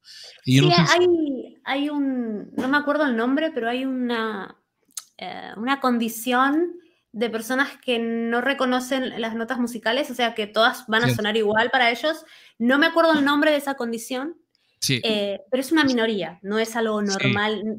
Sí. es verdad que hay mucha gente que le tocas una nota y que no la, no la afina, pero lo puede aprender, a menos que tengas esa condición específica de, que todas las notas son ruido para esas personas. Pero es una, es una minoría realmente, no, no, la mayoría no, si te gusta la música, es muy probable que no tengas esa condición, porque a esas personas no les gusta la música. Y, ahorita hay 150 personas en el chat pensando, y yo tengo esa condición, porque así somos todos. O sea, siempre tenemos no, es, una, es una condición muy específica que no recuerdo el nombre, que literal es personas que le tocas una nota y, es ruido y que de hecho eh, yo estuve viendo, porque a mí me gusta aprender de esas cosas, y había eh, buscado información sobre esa condición y es gente a la que no le gusta la música porque es ruido para ellos. Es una minoría muy cortita y no me acuerdo el nombre de la condición. No tienen eso, chicos, si no, no estarían viendo este podcast. Exacto. Estamos hablando de música. Es que todos tenemos un pequeño síntoma, nos vamos a Google y miramos la peor enfermedad. Ah, eso es lo que me está pasando a mí, me voy a morir y dos días más tarde se nos olvida porque no tenemos el, el ¿cómo se llama? El, síntoma, ¿no? Vamos a ver más preguntas acá. yo creo que también eh, dice, dejé de cantar más de seis años, puedo volver a, desarrollar mi modulación vocal. ¿Qué será mm. modulación vocal? Pregunto. Claro, habría que ver a, a, qué, ser, a qué te refieres, Lizeth, con modulación. Em, porque si hablamos de modulación estrictamente es la eh, es el modular las A, E, I, O, modular las palabras. Pero bueno, sea lo que sea, sí, o sea, dejaste de cantar hace seis años, eh, sí que podés volver a cantar. Lo que pasa es que, bueno, tenés que volver a ponerte a eso, ¿no? Básicamente, es que es lo más difícil a veces, el volver a hacer algo. Así es. Y, hay algo que, me ha sucedido a mí y a otros amigos cantantes es que con el tiempo, obviamente esto es algo muy atlético y fisiológico, eh, obviamente la habilidad de, reproducir tonos musicales es muy importante, pero eh, ya con el tiempo hay cosas como el reflujo gástrico y cosas así que pueden ir deteriorando la condición de tus cuerdas vocales, de tu laringe, la inflamación, muchas de esas cosas. Hay ciertas comidas y cosas que no definitivamente no son buenas para la condición. Entonces es probable que alguien empiece a cantar otra vez después de un rato y de repente sienta, ah, esta es mi voz y, no, no es, esto no es lo que yo recordaba que tenía antes, pero es probable que, también eso sea. Ahora que alguien está preguntando cómo optimizar los bajos al cantar en vivo, mi profe de canto dice que evite al menos una nota a mi último registro, pero a mí me agradan más los graves. Que evite una nota a mi último registro. Em, esa es una pregunta. Capaz se refiere como a que, mm, que por ejemplo, si tiene un límite que es, ponele que su límite es Fa 3, ponele, que cante Sol 3 como límite. Eso es lo que comprendo, no sé si se refiere a eso. Eh, sí, yo, no estoy seguro tampoco cómo responder a eso, eh, pero es probable por ahí la cosa. Qué, qué, bueno que tengamos gente que quiera desarrollar más esos graves, porque realmente es, hablemos de algo, todos los cantantes lo que queremos es cantar alto, ¿no? Queremos esas notas altas y a ver qué tan alto puedo dar. Pero creo que es, nosotros nos perdemos, y no sé si estás de acuerdo con esto, me puedes ayudar con este pensamiento. Lo que nosotros como cantantes queremos no es necesariamente lo que la audiencia percibe y quiere mm. de nosotros como cantantes. La mayoría de la gente no está pensando, ah, ese es un C4, ese es un... No están pensando eso. Eh, lo que la mayoría de la gente está pensando es, ¿me está haciendo sentir esto algo? No, ¿no? Me está realmente tocando el alma. Entonces, ¿cómo, has, si has piensas tú eso? ¿Cómo, cómo lo, manejas eso? O, porque muchas veces nos esforzamos tanto en, en, en desarrollar notas altas, pero no necesariamente eso significa que tengas una buena resonancia, una expresión emocional a cantar, todas esas cosas. ¿Qué piensas tú de eso? No, sí, es súper importante. Es verdad esto de que a veces em, importa más, pareciera que importa más la cantidad de octavas que tenés. Pero no, a ver, puede haber alguien que tenga seis octavas, pero todas las, todo, todo ese rango está em, con escape de aire o está eh, poco estable y de pronto puede haber una persona con una octava y media y que la cante exquisito. A mí muchas veces me dicen, che, llego a cantar hasta un La 6. Eso quiere decir que canto bien. te juro que recibo mucho ese tipo de, cosas. Em, no importa tanto. No, importa. De hecho, si vos te pones a escuchar, excepto Dimash y estos casos específicos, pero si vos te pones a escuchar al cantante que te gusta, vas a ver que tal vez en su repertorio no suele abarcar mucho más de dos octavas o dos octavas y medio como mucho. ¿no? E, es una realidad. Eh, lo importante es lo que hagas con eso, qué puedas hacer con ese rango, ¿no? yo le digo esto a la gente, es como la vibra de la voz de alguien. El momento que tú escuchas esos primeros versos y escuchas esa voz, ah, se siente como, qué rico, esto es mm. algo que yo como que no, no estás como que, uy, ¿será que va a ir esta vez a la, nota alta o no? No, nadie está pensando. Eh, todos somos bien egoístas cuando se trata de la música, porque lo que me importa cuando yo escucho música es, me vas a hacer sentir algo, me vas a acompañar, me vas a hacer sentir lo que, o me vas a tratar de explicar lo que estoy sintiendo. Y eso no tiene nada que ver, siento yo, con, con, con una nota alta. A veces la nota alta va a ayudar, porque quieres demostrar una emoción muy profunda, ¿no? Entonces, ¡ah! oh, sí, eso es lo que estoy sintiendo ahorita, ¿no?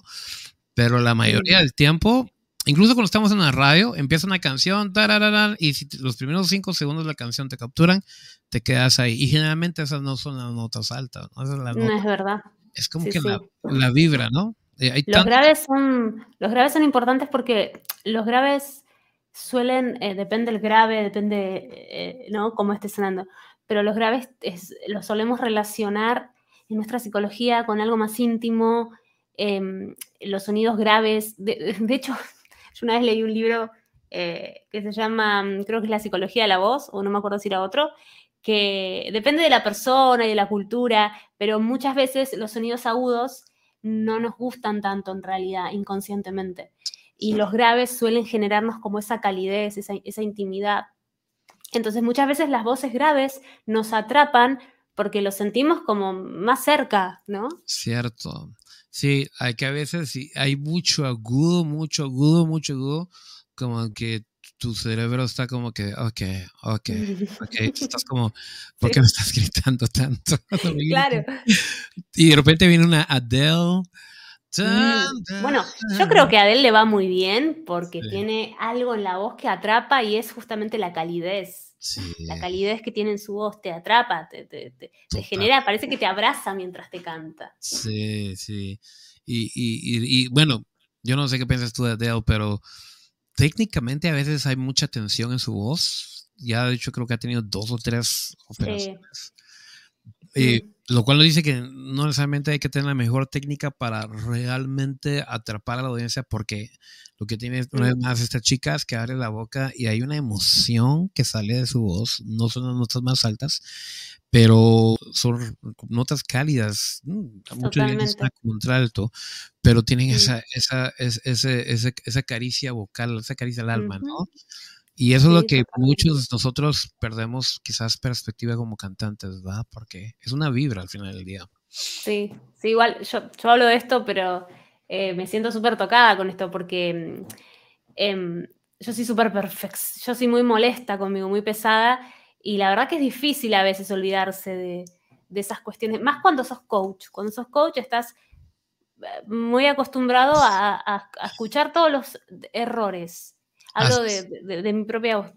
Eh, sí, mucho. La verdad que sí, viste, es, muy difícil eh, cantar y no, mm, o sea, lo disfrutás, pero también eh, hay una parte mala, no sé si te pasa, que te está diciendo, te, estás equivocando, te estás equivocando, no llegaste, no llegaste a la nota, y capaz para el de afuera suena re bien, ¿viste? Sí. Pero uno es malo con uno mismo.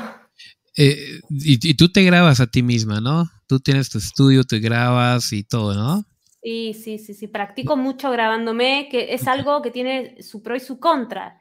Su pro porque está bueno, aprendes de escucharte a vos mismo, pero el contra es que nada, vas a escuchar detalles que tal vez nadie reconoce.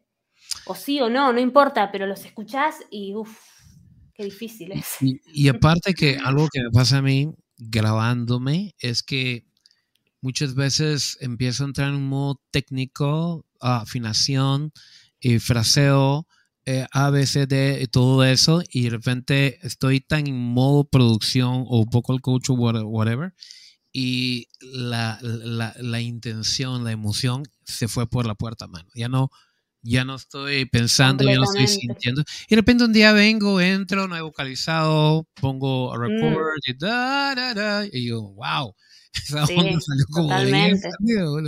O en la ducha cantamos todos re bien, o mientras cocinamos la voz sale impecable, pero cuando tenés que ir a ponerte a eso... Sí. Se cuide más cuando estoy en la, en regadera.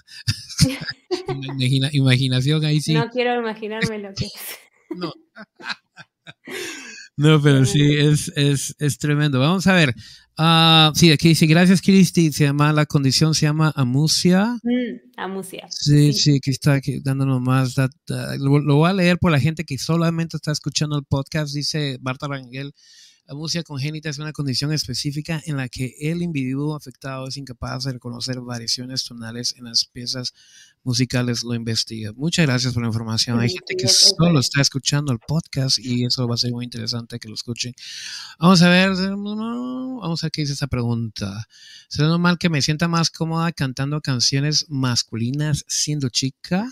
Está en el coro de la iglesia y me pedían que cantara más seguro y femenino, pero no doy. ¿Qué piensas tú de eso, Maru? Y habría, que, mm, habría que ver... sin saber, sin escucharla, ¿no? Pero... Claro, habría, claro, sí, siempre hay que escuchar, ¿no? Porque, pero mm, yo creo que hay dos posibilidades, bueno, puede haber más posibilidades, pero las más comunes son, una sería que en verdad ella tiene un, rango vocal eh, que se acomoda más, no me gusta la clasificación, pero a veces es completamente válida que tal vez es más una contraalto o una mezzo soprano y tal vez es muy común que en los coros, y esto yo también lo viví, te manden a cantar siempre, sos mujer, sos soprano, listo. Mujer soprano, mujer soprano. Y soprano ahí arriba, arriba, arribísima. Em, y la verdad es que no. Em, no sé si donde ella canta hay, eh, hay este, la separan por cuerdas o es todas las mujeres en una y ya. Sí. Esa es una posibilidad, que realmente su rango vocal sea más grave, eh, más tipo contralto, entonces nada. Y otra posibilidad es que eh, ella pueda cantar los agudos, pero se, mm, no puede hacer su pasaje, su primer pasaje vocal, entonces se queda siempre en su voz de pecho. Eh, y lo más probable es que en coro estén cantando más en voz de cabeza, notas altas. Entonces capaz de no encuentra el pasaje. Así es. Y eso, eso va al tema que quizás voy a, a introducir ahorita eh, hay gente que obviamente por no tener entrenamiento vocal no han desarrollado su registro, entonces es cómodo cantar esas notas bajas. y si existiera entrenamiento vocal, bueno, voy de mi voz de pecho, ya puedo entrar mi voz de cabeza, puedo empezar voz mixta, etcétera.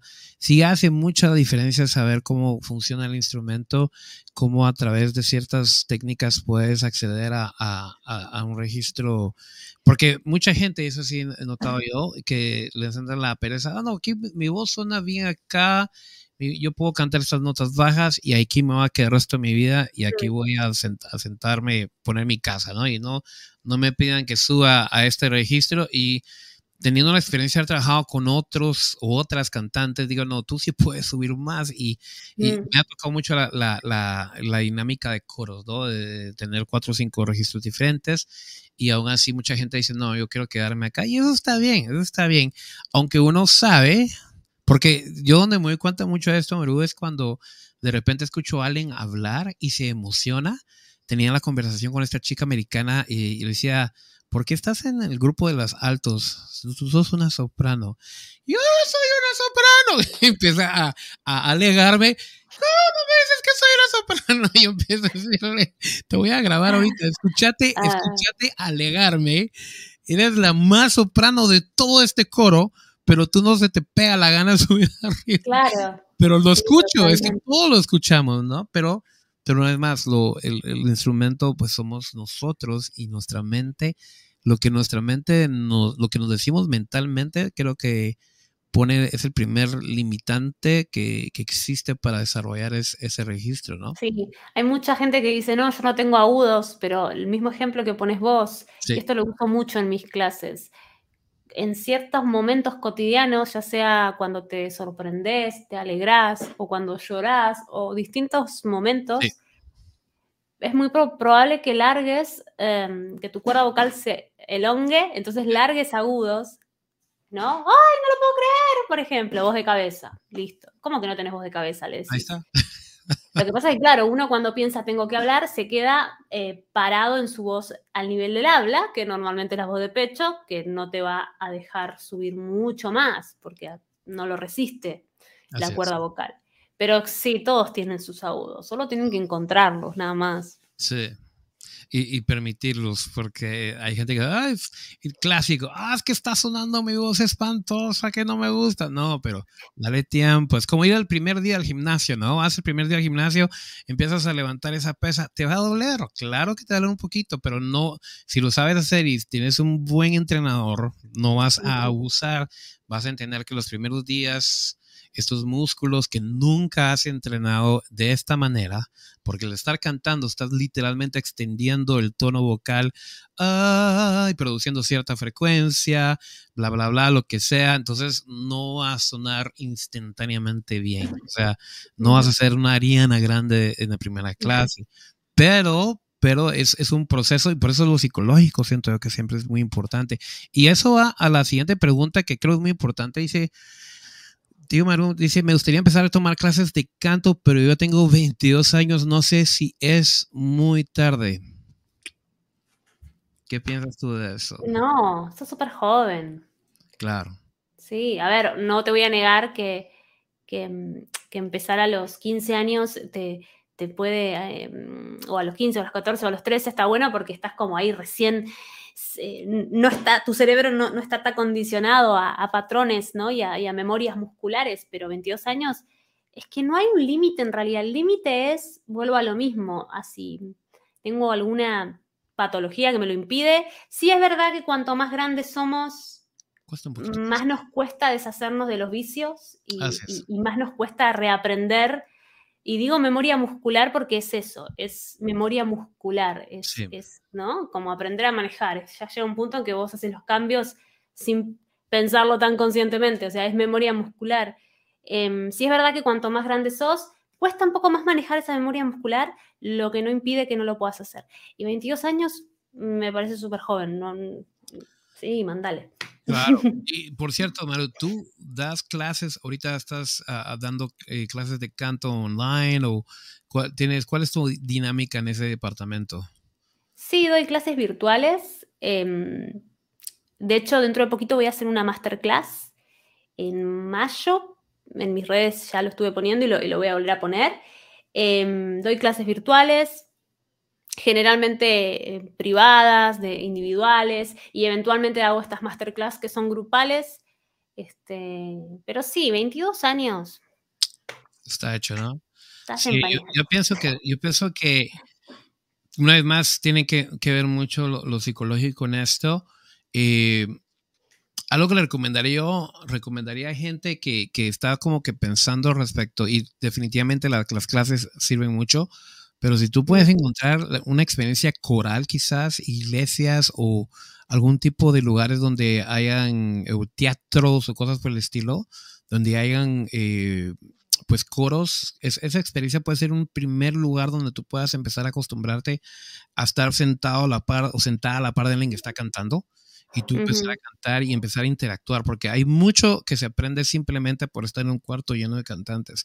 Entonces, tiene que haber lugares de oportunidades y por supuesto hay gente como Maru que da clases de canto y puedes adentrarte a, pues, a pedir las clases, pero a lo que le digo a la gente en general, porque yo crecí cantando en iglesias y todo, hasta el día de hoy lo sigo haciendo, eh, es una de las mejores oportunidades, pero hay 100 lugares diferentes y tipos de circunstancias donde tú puedes unirte quizás un coro.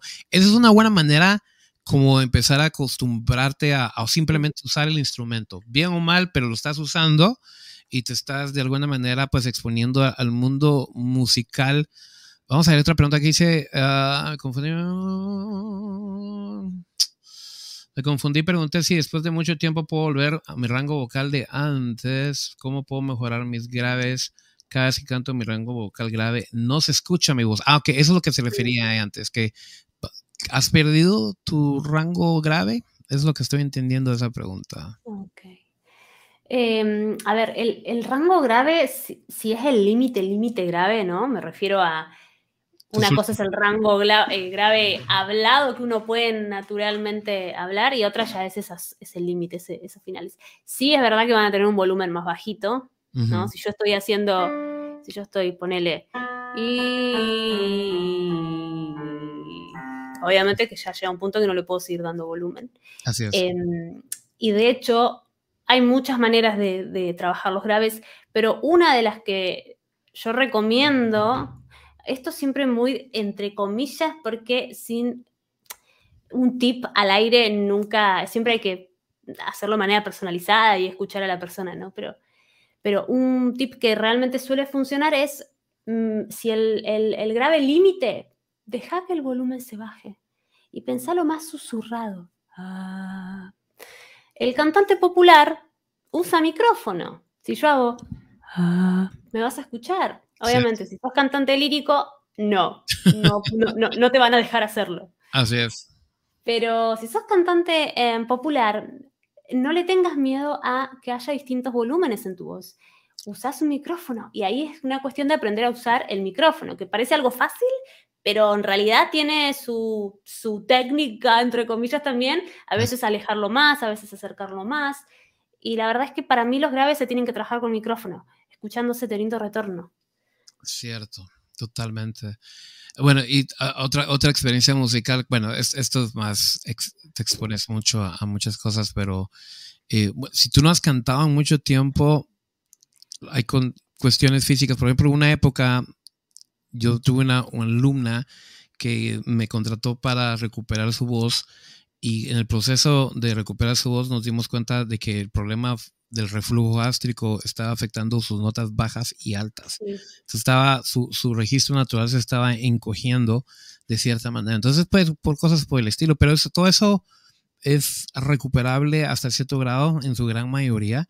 Y yo creo que, que, una vez más, esto es, es difícil para, para nosotros poder dar una asesoría simplemente por una pregunta, pero es un buen punto de inicio las preguntas. Vamos a ver un par de preguntas más antes de ir terminando esto, pero aprovechen porque estamos aquí con alguien que sabe lo que está hablando. Eh, vamos a ver cómo puedo seguir cantando artista cuando está llorando. Hay muchos casos. Y por cierto, Mabel es tu compatriota. Ella es músico pianista y fue una de las personas que me ayudó a preparar este podcast. Mm. Eh, y sí, eh, de hecho, Mabel, tú dime si es cierto o no, pero tú conoces a Luciano, es amiga de Luciano Pereira, creo que se llama. Luciano Pereira. sí, sí. Sí, sí, Luciano Pereira. Entonces, hablemos de eso, de, cuando un artista es sobrecogido por las emociones eh, y, todo eso. Es difícil porque yo tenía una profesora que me decía, canta siempre desde un personaje, porque en cuanto te, te, te, abrís al 100%, pueden aparecer las emociones. Cierto. Em, a ver, no tengo una, respuesta para eso clara, porque a cada persona le va a afectar distinto, ¿no? Tal vez algunos pueden sobrellevar mejor. Yo lo que me imagino en la pregunta es cómo maneja alguien eh, mientras canta y le sale ganas de llorar, por ejemplo, ¿no? Así porque se emocionó mucho. Cada uno lo va a sobrellevar distinto. Algunos capaz lo manejan más, otros quiebran mucho más. Em, no hay una respuesta técnica para eso. Yo lo que puedo sugerir ahí es encontrar la interpretación desde un personaje. Tal vez suena frío esto, ¿no? Como, no, pero yo quiero sentirlo yo la canción. Bueno, pero buscar la manera de, si es una canción que realmente te está tocando y, sabes que te puede hacer quebrar, habrá que trabajarla desde, desde, disociarte un poco de ella, porque cuando te agarra ganas de llorar, el reflejo que vas a tener es que es un cierre en la garganta. Sí. ¿Sí? Eh, hay unos pliegues que están encima de los verdaderos, de, las cuerdas vocales, que en ese tipo de cosas el reflejo es cerrarse. Sí. Y eso es un instinto natural que tenemos biológico. Lamentablemente no hay, si estamos muy sobrellevados por la emoción, mm, ahí la emoción es la emoción y, tal vez le gana la técnica. Entonces yo lo que sugiero ahí es buscar la manera de trabajarla desde el personaje, ¿no? Eso te puede ayudar clases de teatro o directamente verlo con el, con el coach, encontrar las herramientas para abordar una canción desde un personaje. Y me gusta mucho tu, tu approach, no sé si entendí correctamente esto, pero eh, tú también estás, has estudiado teatro, ¿no? Y actuación y todo, ¿no? Entonces, de alguna manera, como que ya sea que vas creando un personaje eh, o te vas metiendo en ese mundo. Yo lo que le decía a mucha gente cuando hacíamos grabaciones, decía, ok, antes de cantar esta canción grabarla en el estudio, quiero que te imagines un mundo ahorita, quiero que te imagines un lugar, que cierres tus ojos, ¿dónde estás? Dime ese lugar, ¿qué, estás, qué está pasando? ¿Qué estás sintiendo? ¿Qué está sucediendo?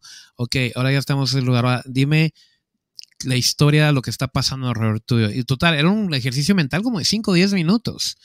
Pero lo que yo notaba es que después de ese ejercicio mental donde me decían estoy parado o parada en una montaña, en naturaleza, la brisa, o estoy en un pueblo, estoy caminando en las calles de no sé dónde y vuelo los, los olores de esto y lo otro, y de repente están sumergidos en ese cuadro psicológico, mental o lo que sea de referencia, que es algo muy parecido a lo que los actores hacen, ¿no?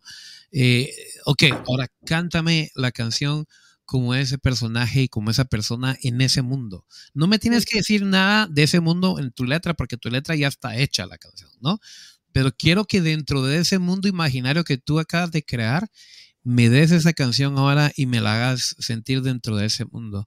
Y muchas veces, no siempre, porque eso es un ejercicio mental intenso. Y esto era algo que trabajaba yo más con cantantes ya avanzados, ¿no? Eh, pero sí de repente escuchaba algo en las voces de las personas que no había escuchado antes. Y eso es porque quizás la gente va y empieza a crear de sus memorias, sus experiencias, generalmente muy buenas experiencias, y llegan a, como tú dices, hay una disociación de la realidad, pero al mismo tiempo la emoción está ahí porque estás de alguna manera como que has creado, creado un mundo donde estás. Y por ejemplo, hablemos de nuestro amigo Dimash, cuando yo lo voy a cantar a él, yo lo veo a él, yo no lo veo él preocupado que, Dios mío, ¿será que voy a llegar a esta nota? No, yo lo veo a él viendo a la audiencia, a veces como que desafiante, a veces con ternura, a veces lo que sea, pero yo siento que en el momento que él está, no ha cantado una nota y ya él me metió en su mundo, ¿no? Entonces, no sé si hay algún ejercicio mental parecido a esto para un gran intérprete, ¿no? Cuando se trata de cantar algo que tenga mucha emoción y, como dice Mael, no dejarse mm. Yo creo que cada uno lo, aprende, a llevar a su manera. No todos reaccionan de la misma manera, ¿no? ante la posibilidad de llanto. Em, a mí me ha pasado algunas veces y aprendí a salir rápido de ese estado. Otras, otras encontrar la manera. Cuando digo salir de ese estado, no me refiero a olvidarte de la emoción en sí, sino a salir del estado reflejo del cierre que provoca el llanto, ¿no? ¿Qué sensación tenés cuando querés llorar? Un nudo, ¿no? Como... Nudo en la garganta. Un nudo, el típico nudo que le dicen que al final es, es, una contracción de los músculos muy fea que para cantar es, es re incómoda. Em, entonces el punto es aprender a salir rápido de ese estado, no así tanto de, no me refiero tal vez a salir de la emoción y dejar de sentir, sino ah. eh, encontrar la manera de que esa contracción no aparezca o salir rápido de ella. ¿No? Eso más que nada sería. Porque puede darse, claro. Bueno, y vamos a dejarlo ya unas últimas preguntas. Esta dice, los ídolos del K-Pop cantan mientras bailan coreografías difíciles al mismo tiempo. Entonces, ¿hacer eso puede afectar su resistencia al cantar según pasen los años o puede ayudar a mantener su voz? Es una muy buena pregunta. Mm. ¿Qué piensas tú de em. eso? Porque esta gente... Sí, cantan y hacen todo. ¿Cómo lo hacen, honestamente? Y sí, he sido honesto diciéndole a la gente, hay veces donde tú escuchas, por ejemplo, BTS, hay un track de apoyo, entonces está la música y digamos que está la voz en ciertas partes grabada, pregrabada, pero ellos están cantando encima de eso porque tú y yo sabemos que cuando tú grabaste algo y vuelves a grabarlo, la voz nunca va a quedar idéntica. Siempre hay un desfase natural que se da porque es imposible cantar algo idéntico, ¿no? Entonces, cuando escucho las reacciones, digo, ok, eso es lo que está pasando. Hay un leve desfase. No es, no es el famoso lip singing, que ya sabemos que eso existe mucho en la industria, por lo menos aquí en los Estados Unidos existe mucho eso. Pero, ¿qué, ¿qué, piensas tú de toda esta dinámica, estar bailando y estar cantando? Porque son coreografías muy intensas no sé cómo hacen, honestamente. Hay mucho entrenamiento, es un entrenamiento excesivo. Em, a nivel técnico, lo que me imagino que hacen es entrenar mucho por separado cada una de las disciplinas y luego ensamblarlas juntas, eh, ganar mucha resistencia. Eh, pero sí que eso es un entrenamiento puro de, de horas, horas y horas y horas diarias, semanales. De hecho, hay hasta documentales de, cómo son explotados los, los eh, idols. No sé qué tan verdad será eso, pero me juego a que hay algo de verdad ahí, lamentablemente. Sí. Em, pero es mucho entrenamiento. La verdad, yo no, no, mm, si bien estudié teatro musical y en el medio estudié danza y tuve que pasé por un, un, periodo donde cantaba y bailaba a la vez, mi fuerte no es bailar, así que no es mi fuerte. Así que admiro, lo admiro mucho eso, porque ya es difícil bailar o cantar por separado, hacer las dos cosas juntas es una locura, es una locura. Es, una locura y por eso, por eso es que, ¿cómo se llama? Eh, sí, es, es, es, es un arte totalmente diferente. O sea, sí, todos tenemos la técnica vocal, estas escuelas y todo, pero yo siento ya, no siento, yo sé que dentro de la industria del K-pop y también de Japón, porque es el J-pop y el K-pop, ya existe una pues, técnica especial o una manera especial de hacer estos entrenamientos. Los ponen a vocalizar mientras que están corriendo, los ponen a cantar haciendo todo tipo de dinámicas. Eh, y aún así, yo le he sido muy honesto, bueno, hay gente en el canal. Ok, por ejemplo, hace, ¿cuándo fue esto? Fue, no sé si noviembre, diciembre, ellos, no, no fue antes de eso, porque yo fui, yo fui a ver a BTS en Los Ángeles, pero antes de eso tuvieron un show online. Y yo vi el show online y dije, ok, mm, de 100, de 100 hubo precisión un 70% quizás. Eh, mm. Y noté ciertas cosas aquí, ciertas cosas allá. Cuando llegué a Los Ángeles, todo el mundo bailando y todo, yo estaba así con mis oídos, que tengo que oír si, primero que todo, están, están uno haciendo lip sync y obviamente no lo están haciendo. Eh, algunas partes con el, con el track de apoyo, pero siempre están cantando. Y ahí noté, dije, ok, ya esto va de un 70 a un 80. Después hicieron algo, acaban de hacer algo en Corea hace un mes, dos meses, no lo vi, o lo vi muy poco, pero ahorita que este fin de semana están en Las Vegas cantando y todo, dije, wow, Ahorita ya estamos a un 90, 95, mucha precisión, la verdad. Y eso es parte del asunto también de, no solamente del K-pop, sino de cualquier materia, ¿no? De que la primera vez que, que tú vas a cantar una canción, eh, ok, la cantas, suena bien y todo, pero después de haberla cantado 200 veces ya tú tienes el manejo de, primero todo la técnica vocal, tus cuerdas vocales, eh, tu, tu... La memoria muscular. todo está hecho, ¿no? Y puedes cantar, no sé si te pasa a ti, pero yo puedo cantar una canción quizás que he practicado por años, un Sweet Child of Mine, eso y todo, y ya conozco el registro y todo, y de repente me tengo que aprender otra canción que tenga el mismo registro vocal, pero no me sale inmediatamente como me sale Sweet Child, porque no he generado lo que tú dices que es la memoria muscular, como que mis cuerdas vocales todavía no sé por dónde entrar, por dónde salir, todavía no he generado eso. Y eso es lo mismo que pasa con muchas de estas bandas de K-pop que cuando están empezando, que en mi opinión es quizás lo más difícil que hay que hacer, que es estar haciendo una coreografía, sincronizarse con cinco o seis personas más y afinar en un tiempo y expresar en un tiempo, eso es bien difícil, ¿no? Sí, completamente. además, eh, em, imagínate, ¿no? Que el, bueno, lo habrás notado, que no, la voz no siempre está igual, depende de cómo te sientas, a veces estás más cansado que otros. Sí, y eso influye un montón. Imagínate tener que sumarle bailar a la vez a eso. No sé dónde sacan tanta energía. Demasiado. No sé si es que ya tengo más de 30, pero no sé dónde sacan tanta energía. Yo no voy a decir que ya tengo, pero podemos todos lo pueden imaginar aquí en chat. Uh, damas y caballeros, miren, eh, esto está, eso está muy buena la conversación con, con, con Umaru. Ella tiene muchísimo que enseñarnos a todos. Eh, primero que todo, todos los que no, no la están siguiendo deberían de seguirla, deberían ir a, su canal, vean sus reacciones, pongan comentarios, te conocí en el podcast, lo que sea, eh, suscríbanse.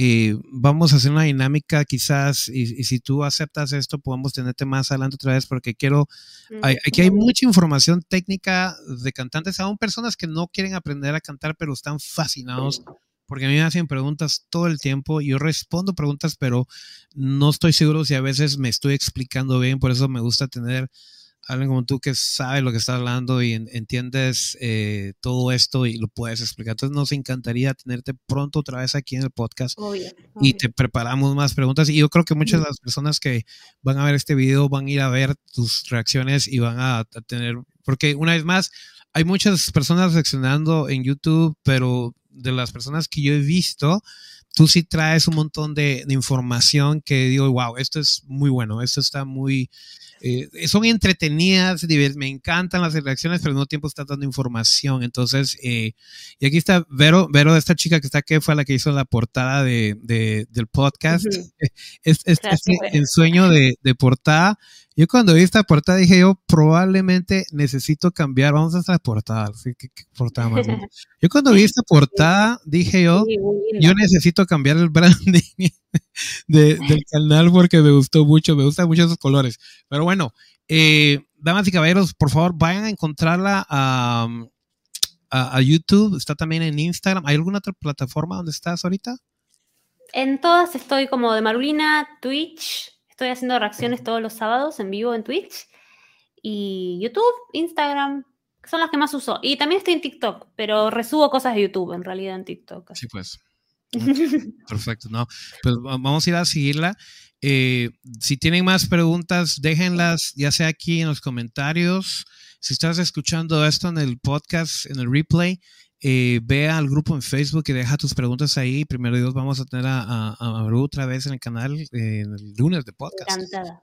Y, porque sí, hay, hay, mucha, mucha hambre. Y sabes que lo que pasa es que yo me he dado cuenta que no hay mucha información de lo que tú hablas eh, para nuestra gente. Si tú vas en el mundo anglo, hay sin fin de poco coaches y hay mucha, hay mucha gente que, que sí, sí están hablando lo mismo, pero para nuestra cultura es difícil explicar todo esto a veces. Eh, mm. porque estamos hablando de técnica que viene de Italia y ahora de nuevos descubrimientos científicos que vienen de quizás Estados Unidos, Inglaterra, lo que sea.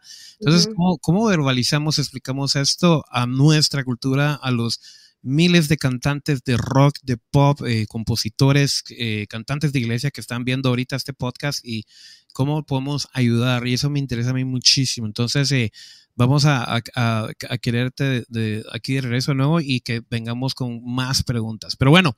Encantadísima. Muchísimas gracias por invitarme. A vos, a toda la gente que está ahí en el chat, eh, eh, a los que me siguen siempre, gracias por haber estado aquí también y, a los que no me conocían, bueno, espero que hayan tenido una linda noche o tarde. Creo que es de noche en todos lados ya hasta ahora. Es mañana en, España. sí, en España ya es muy tarde. Eh, y nada, muchísimas gracias otra vez. La verdad que la pasé súper lindo. Dios te bendiga. Y bueno, eh, nos vemos el próximo lunes, damas y caberos. Y gracias por compartir este podcast. Hasta pronto.